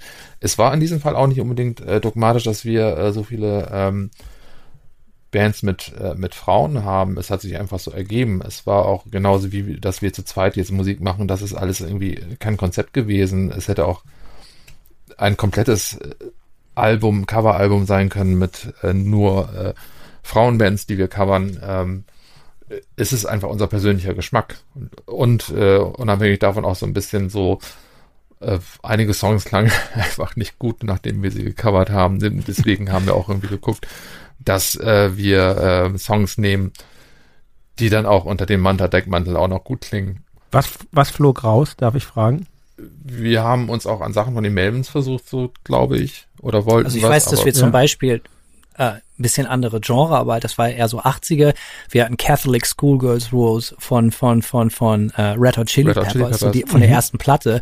Und das war dann für manche Umstände ein bisschen zu funky, so. Aber aber eigentlich auch cool, so. Ähm, ah, wir Vielleicht dann doch eine Band, die ohne zocken, Bass so, schwierig ist. haben, ja, ganz genau, so. Ja. Und ähm, Ja. aber ich finde, Irinsch sagt das schon ganz gut, so. Also die, die Mhm. Bands, die hatten, die die wir gecovert haben, wir haben uns zusammengesetzt, wir haben eine ganz große Liste gehabt. Und die, die Band, die, die Songs mussten ja zwei Attribute erfüllen. Die mussten einmal so, ey, können wir das irgendwie, können wir den Song in unserem Stil spielen? Und können wir den Song selber interpretieren und nicht einfach nur nachspielen? Denn darum, das macht ja eine gute Coverversion aus. So, Ja, ähm, auf jeden so. Fall. Deshalb Und ist es auch so gelungen. Also ich finde es wirklich total, total super. Wir hatten ja dieses Interview schon vereinbart, bevor ich Kenntnis von dieser EP hatte. Und das hat mich echt nochmal ähm, sehr überzeugt, dass es eine gute, gute äh, Entscheidung war, euch zu fragen, weil das äh, Bands, die sowas leisten können, so, so zu überraschen, das ist schon, ähm, ja, finde ich, ich finde es echt ganz großes Kompliment dafür und ja. Mir gefielen diese Female-Fronted Bands halt immer sehr, sehr gut, weil ich das nicht kannte. Irinsch hat mir diese Tapes gegeben, so mit 15 oder so, da, da hatte ich jetzt klar Joan Jett oder so, ne, kanntest du, aber, aber so, so Underground-Zeug, so, das, das war mir nicht, also das kannte ich nicht. Frauen, die so hart spielen mit weiblichem Gesang und das fand ich halt so geil, weil das eine ganz neue Qualität an Hysterie im positiven Sinne noch hatte, dieser Gesang, so wahnsinnig aggressiv war. Das ist halt vielleicht auch das, was ich später im Black Metal so mochte oder so, ne? Dass das eben nicht so cool und lässig runter war, sondern hattest du wirklich das Gefühl, ey, die verprügeln dich jetzt so, ne? Und das fand ich super. So, und äh, es hat mich sehr beeindruckt, ähm, äh, äh, so, so, so solche Bands, ähm, Reach hat mir da viel gezeigt, natürlich auch so Bikini Kill, Kill Team Drash ist dir ja auch nicht unbekannt. Äh, Ja. äh, ähm, und äh, äh, so. Und wir mussten aber sagen so ja und ein paar Leute haben jetzt gefragt ja so aber so richtige Riot Girl Bands sind da ja gar nicht drauf so jetzt so mit Bikini Kill oder Team Drash und so. Da muss man einfach ganz klar sagen wir haben uns da dann auch versucht das nicht so dogmatisch zu machen. Wir wollten jetzt auch kein politisches Statement mit dieser Platte setzen weil es wäre auch extrem Showy-mäßig oh guck mal Manta geben sich die Ehre und spielen Musik von Frauen nach. Also ich meine was ist denn das für ein Ansatz? Das ist ja völlig schon bescheuert so ne? Aber äh, wir fanden diese Musik einfach extrem geil und fanden das das mit Ja. so die beste Musik die es aus dem Zeitraum gab und du hast das Aber Wort Babe, ja, Entschuldigung. das Wort Bildungsauftrag benutzt, das trifft es auch, so weil ich glaube, dass viele Kids da draußen, die Manta hören, doch schon sehr krass so auch so im Metal verankert sind. Und ich würde mich sehr freuen, wenn die Leute losgehen und sich jetzt Platten von Sonic Youth und Seven Year Bitch kaufen oder Jesus Lizard, Noise Rock Geschichten und so, weil das, da kommen wir her. Wir kommen nicht aus dem Heavy Metal in keinster Weise. Wir sind eine Heavy Band, aber ich weiß nicht, ob wir eine Heavy Metal Band sind. Und äh, Da machen wir das ist halt genau ganz- die Mucke, wo wir nackig. herkommen. So. Genau, da machen wir uns irgendwie nackig auch nur mit dem, oder kommen wir her und äh, auch wenn das nicht alle Leute so mögen oder denken, Alter, das sind ja voll die Popschweine oder was weiß ich, was für, was für Indie, äh, naja. Ähm, Ja, das aber ist- das ist einfach ist- die Wahrheit. Ja. es, ich finde ja, das klingt irgendwie genauso hart und äh, toll, wie ihr sonst klingt.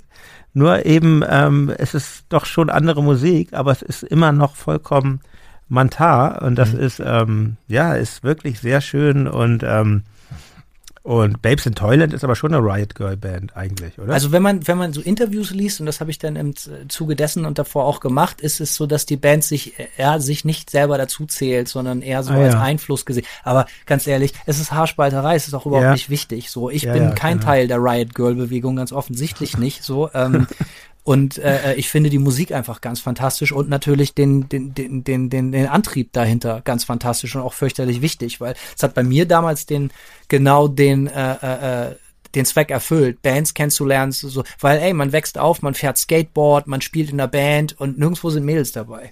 Äh, mhm. Spät im Fußballverein, so, es muss ich ganz klar sagen, so, es gab eigentlich nichts, was in Anführungsstrichen, was mir große Freude gemacht hat, was cool war, wo irgendwelche Mädels mit dabei waren, so, und dann lernst du diese Bands kennen, weißt, ey, das sind ja, wie bei L7, das, ist jetzt, sind jetzt nur Mädels, so, ausschließlich mhm. oder so, das fand ich extrem beeindruckend und, äh, hat natürlich auch viel, viel, viel, viel, äh, äh, ja, viel Wichtiges bewegt vielleicht halt auch so, ohne jetzt nochmal diese Platte überinterpretieren zu wollen. Aber es ist einfach so, dass diese Musik uns ganz besonders gut gefallen hat und dass da überdurchschnittlich viele Bands mit weiblichem Gesang halt einfach auf dem Papier nachher übrig geblieben sind und gesagt haben, die covern wir jetzt. Und da sind, die konnten wir auch am besten interpretieren. So, mhm. wenn man sich jetzt mhm. Seven Year Bitch, da klingt zum Beispiel der Originalsong voll anders als unsere Version. So. Ja, ich meine. Hope Sandoval von ja. Mercy Star ist für mich die beste Sängerin der Welt, sag ich ganz mhm. ehrlich. So. Ja, und eure Interpretation von, von, von, von Mercy Stars Song uh, Ghost Highway ist halt eben auch toll, weil es was, was ganz anderes ist. Und ich habe ich hab wirklich Mercy Star, habe ich so ein bisschen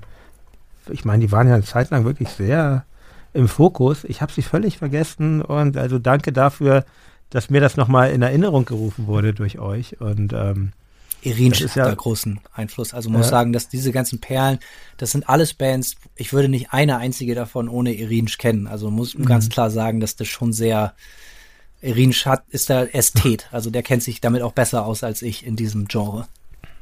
Ja, super. Und man muss ja jetzt auch mal irgendwie das Internet loben. Wir, wir, wir, wir Musiker insbesondere jammern ja immer so viel darüber rum, dass uns das so alles, alles so schlimm ist für uns. Aber für mich war es total äh, super auf äh, YouTube und Spotify und so. Mir ähm, das dann auch nochmal die Originale, die wollte ich mir natürlich dann auch alle nochmal anhören, die so einfach recherchieren zu können und dann auch weitergehen zu können, sich nochmal diese Bands von damals so anzuschauen oder zu gucken, sind sie jetzt wieder aktiv Einige haben ja auch Reunions dann gemacht oder sind weiter aktiv geblieben. Und also man muss schon sagen, dass, es, dass die Digitalisierung da teilweise auch äh, Vorteile bietet.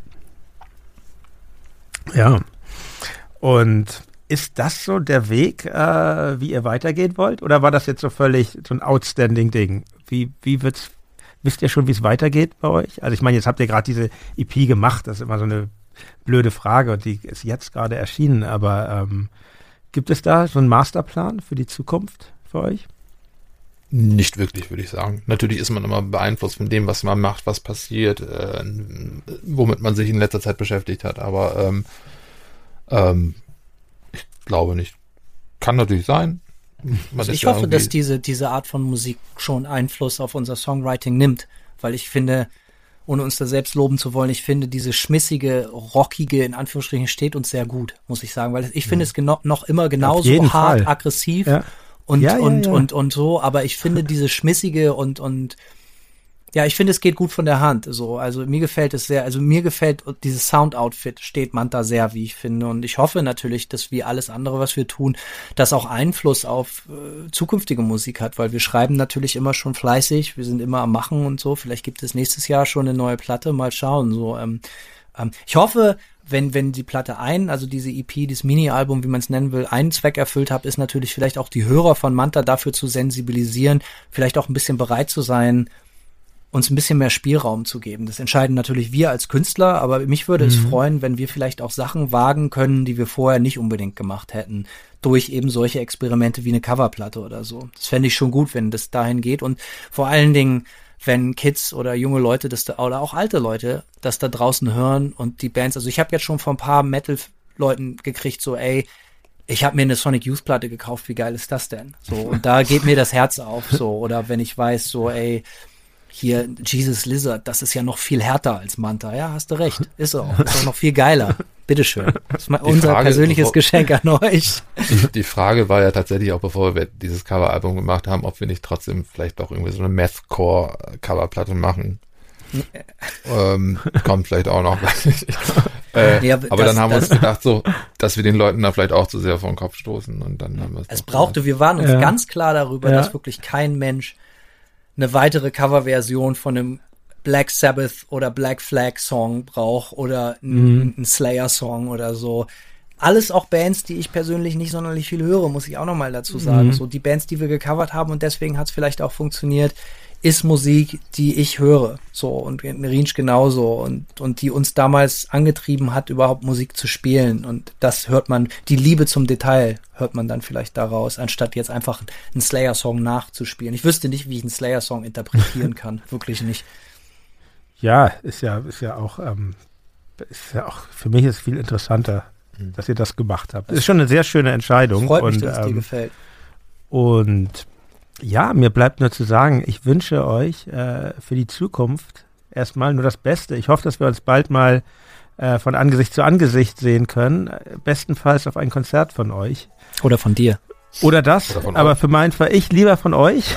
mal sehen. Wir werden, wir werden sehen, was die Zeit bringt. Ich danke euch sehr für das Gespräch und für die Zeit. Danke dir, Jan.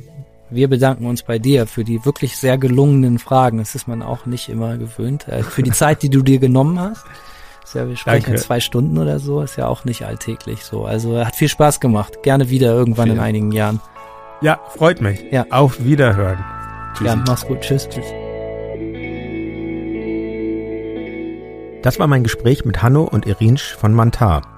Feedback zum Podcast wie immer gerne per Mail an reflektor.4000herz.de oder als Kommentar bei Apple Podcasts. Dort könnt ihr Reflektor auch abonnieren. Das funktioniert natürlich auch in jeder anderen Podcast-App. So verpasst ihr keine Folge mehr. In der nächsten Ausgabe spreche ich übrigens mit Sebastian Krumbiegel. Die Systemkritik, wie du es genannt hast, es war, also wir, unsere Waffe war immer die Ironie, sozusagen, mhm. und am besten sogar die Selbstironie. Also wenn sozusagen ein, ein, ein, Typ wie ich, der schon damals irgendwie nicht unbedingt jetzt so Model-Typ Nummer eins, sondern eben übergewichtig und irgendwie nur dicklich Junge, stellt sich hin und singt, ich bin der schönste Junge aus der DDR, aus unserer schönen DDR. Da haben die Leute schon gecheckt, ey, hier stimmt irgendwas nicht, ist, irgendwas haut hier nicht hin. Und das war das, was wirklich geil war, weil du konntest zwischen den Zeilen echt Dinge mhm. transportieren, weil das Publikum unglaubliche seismografische Antennen hatte für solche Zwischentöne. Das, das finde ich ja interessant, auch in, auch in der Literatur. Wer diese und alle anderen Folgen früher und auch werbefrei hören will, der sollte mal auf club.4000herz.de vorbeischauen. Club mit K. Mit einer Mitgliedschaft sorgt ihr dafür, dass hier langfristig ein tolles Programm bestehen bleibt. Und jetzt zum Schluss empfehle ich euch wie immer ein Podcast. Und zwar Durch die Gegend von meinem Kollegen Christian Möller. Der geht mit interessanten Leuten spazieren, mit Musikern, Schriftstellern oder Künstlern zum Beispiel. Mit wem er in seiner neuesten Folge unterwegs war, erzählt er euch jetzt natürlich selbst. Es ist Bettina Rust, Radiojournalistin und man könnte sagen die bekannteste Interviewerin Deutschlands. Bekannt ist sie von ihrer Sendung Hörbar Rust bei Radio 1 die auch als Podcast total erfolgreich ist und schon Preise abgeräumt hat und die bei ihren Hörerinnen und Hörern immer mal wieder für besondere Erlebnisse sorgt. Ich möchte, dass es mir gelingt, manche Menschen auch mal so zu zeigen. Also wenn ich einen Anspruch an diese Sendung ja. habe, dann ist es, da hast du schon recht, nicht das Investigative. Wenn, wenn, wenn, wie gesagt, wenn irgendwas Spektakuläres dabei rauskommt, toll, umso besser. Aber Toll. ich liebe es, wenn Leute sagen, ja, und ich habe das dann gehört und ich wusste zuerst nicht, wer dran ist und so. Ich habe so, äh, die Sendung lief schon und ich kam aus Mecklenburg oder was weiß ich, ich habe es im Auto gehört. Und dann konnte ich, dann bin ich aber im Auto sitzen geblieben.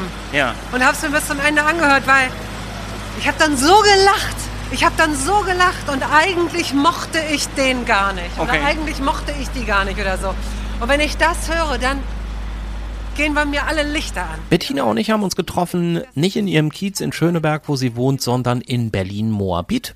Und im Tiergarten, da sind wir rumgelaufen und hatten außerdem auch noch ihre Hündin dabei, Ellie. Und alles, was wir so besprochen haben, das hört ihr in der aktuellen Folge durch die Gegend. Ich würde mich freuen, wenn ihr dabei seid. Viel Spaß. Vielen Dank fürs Zuhören und bis zum nächsten Mal. Euer Jan Müller.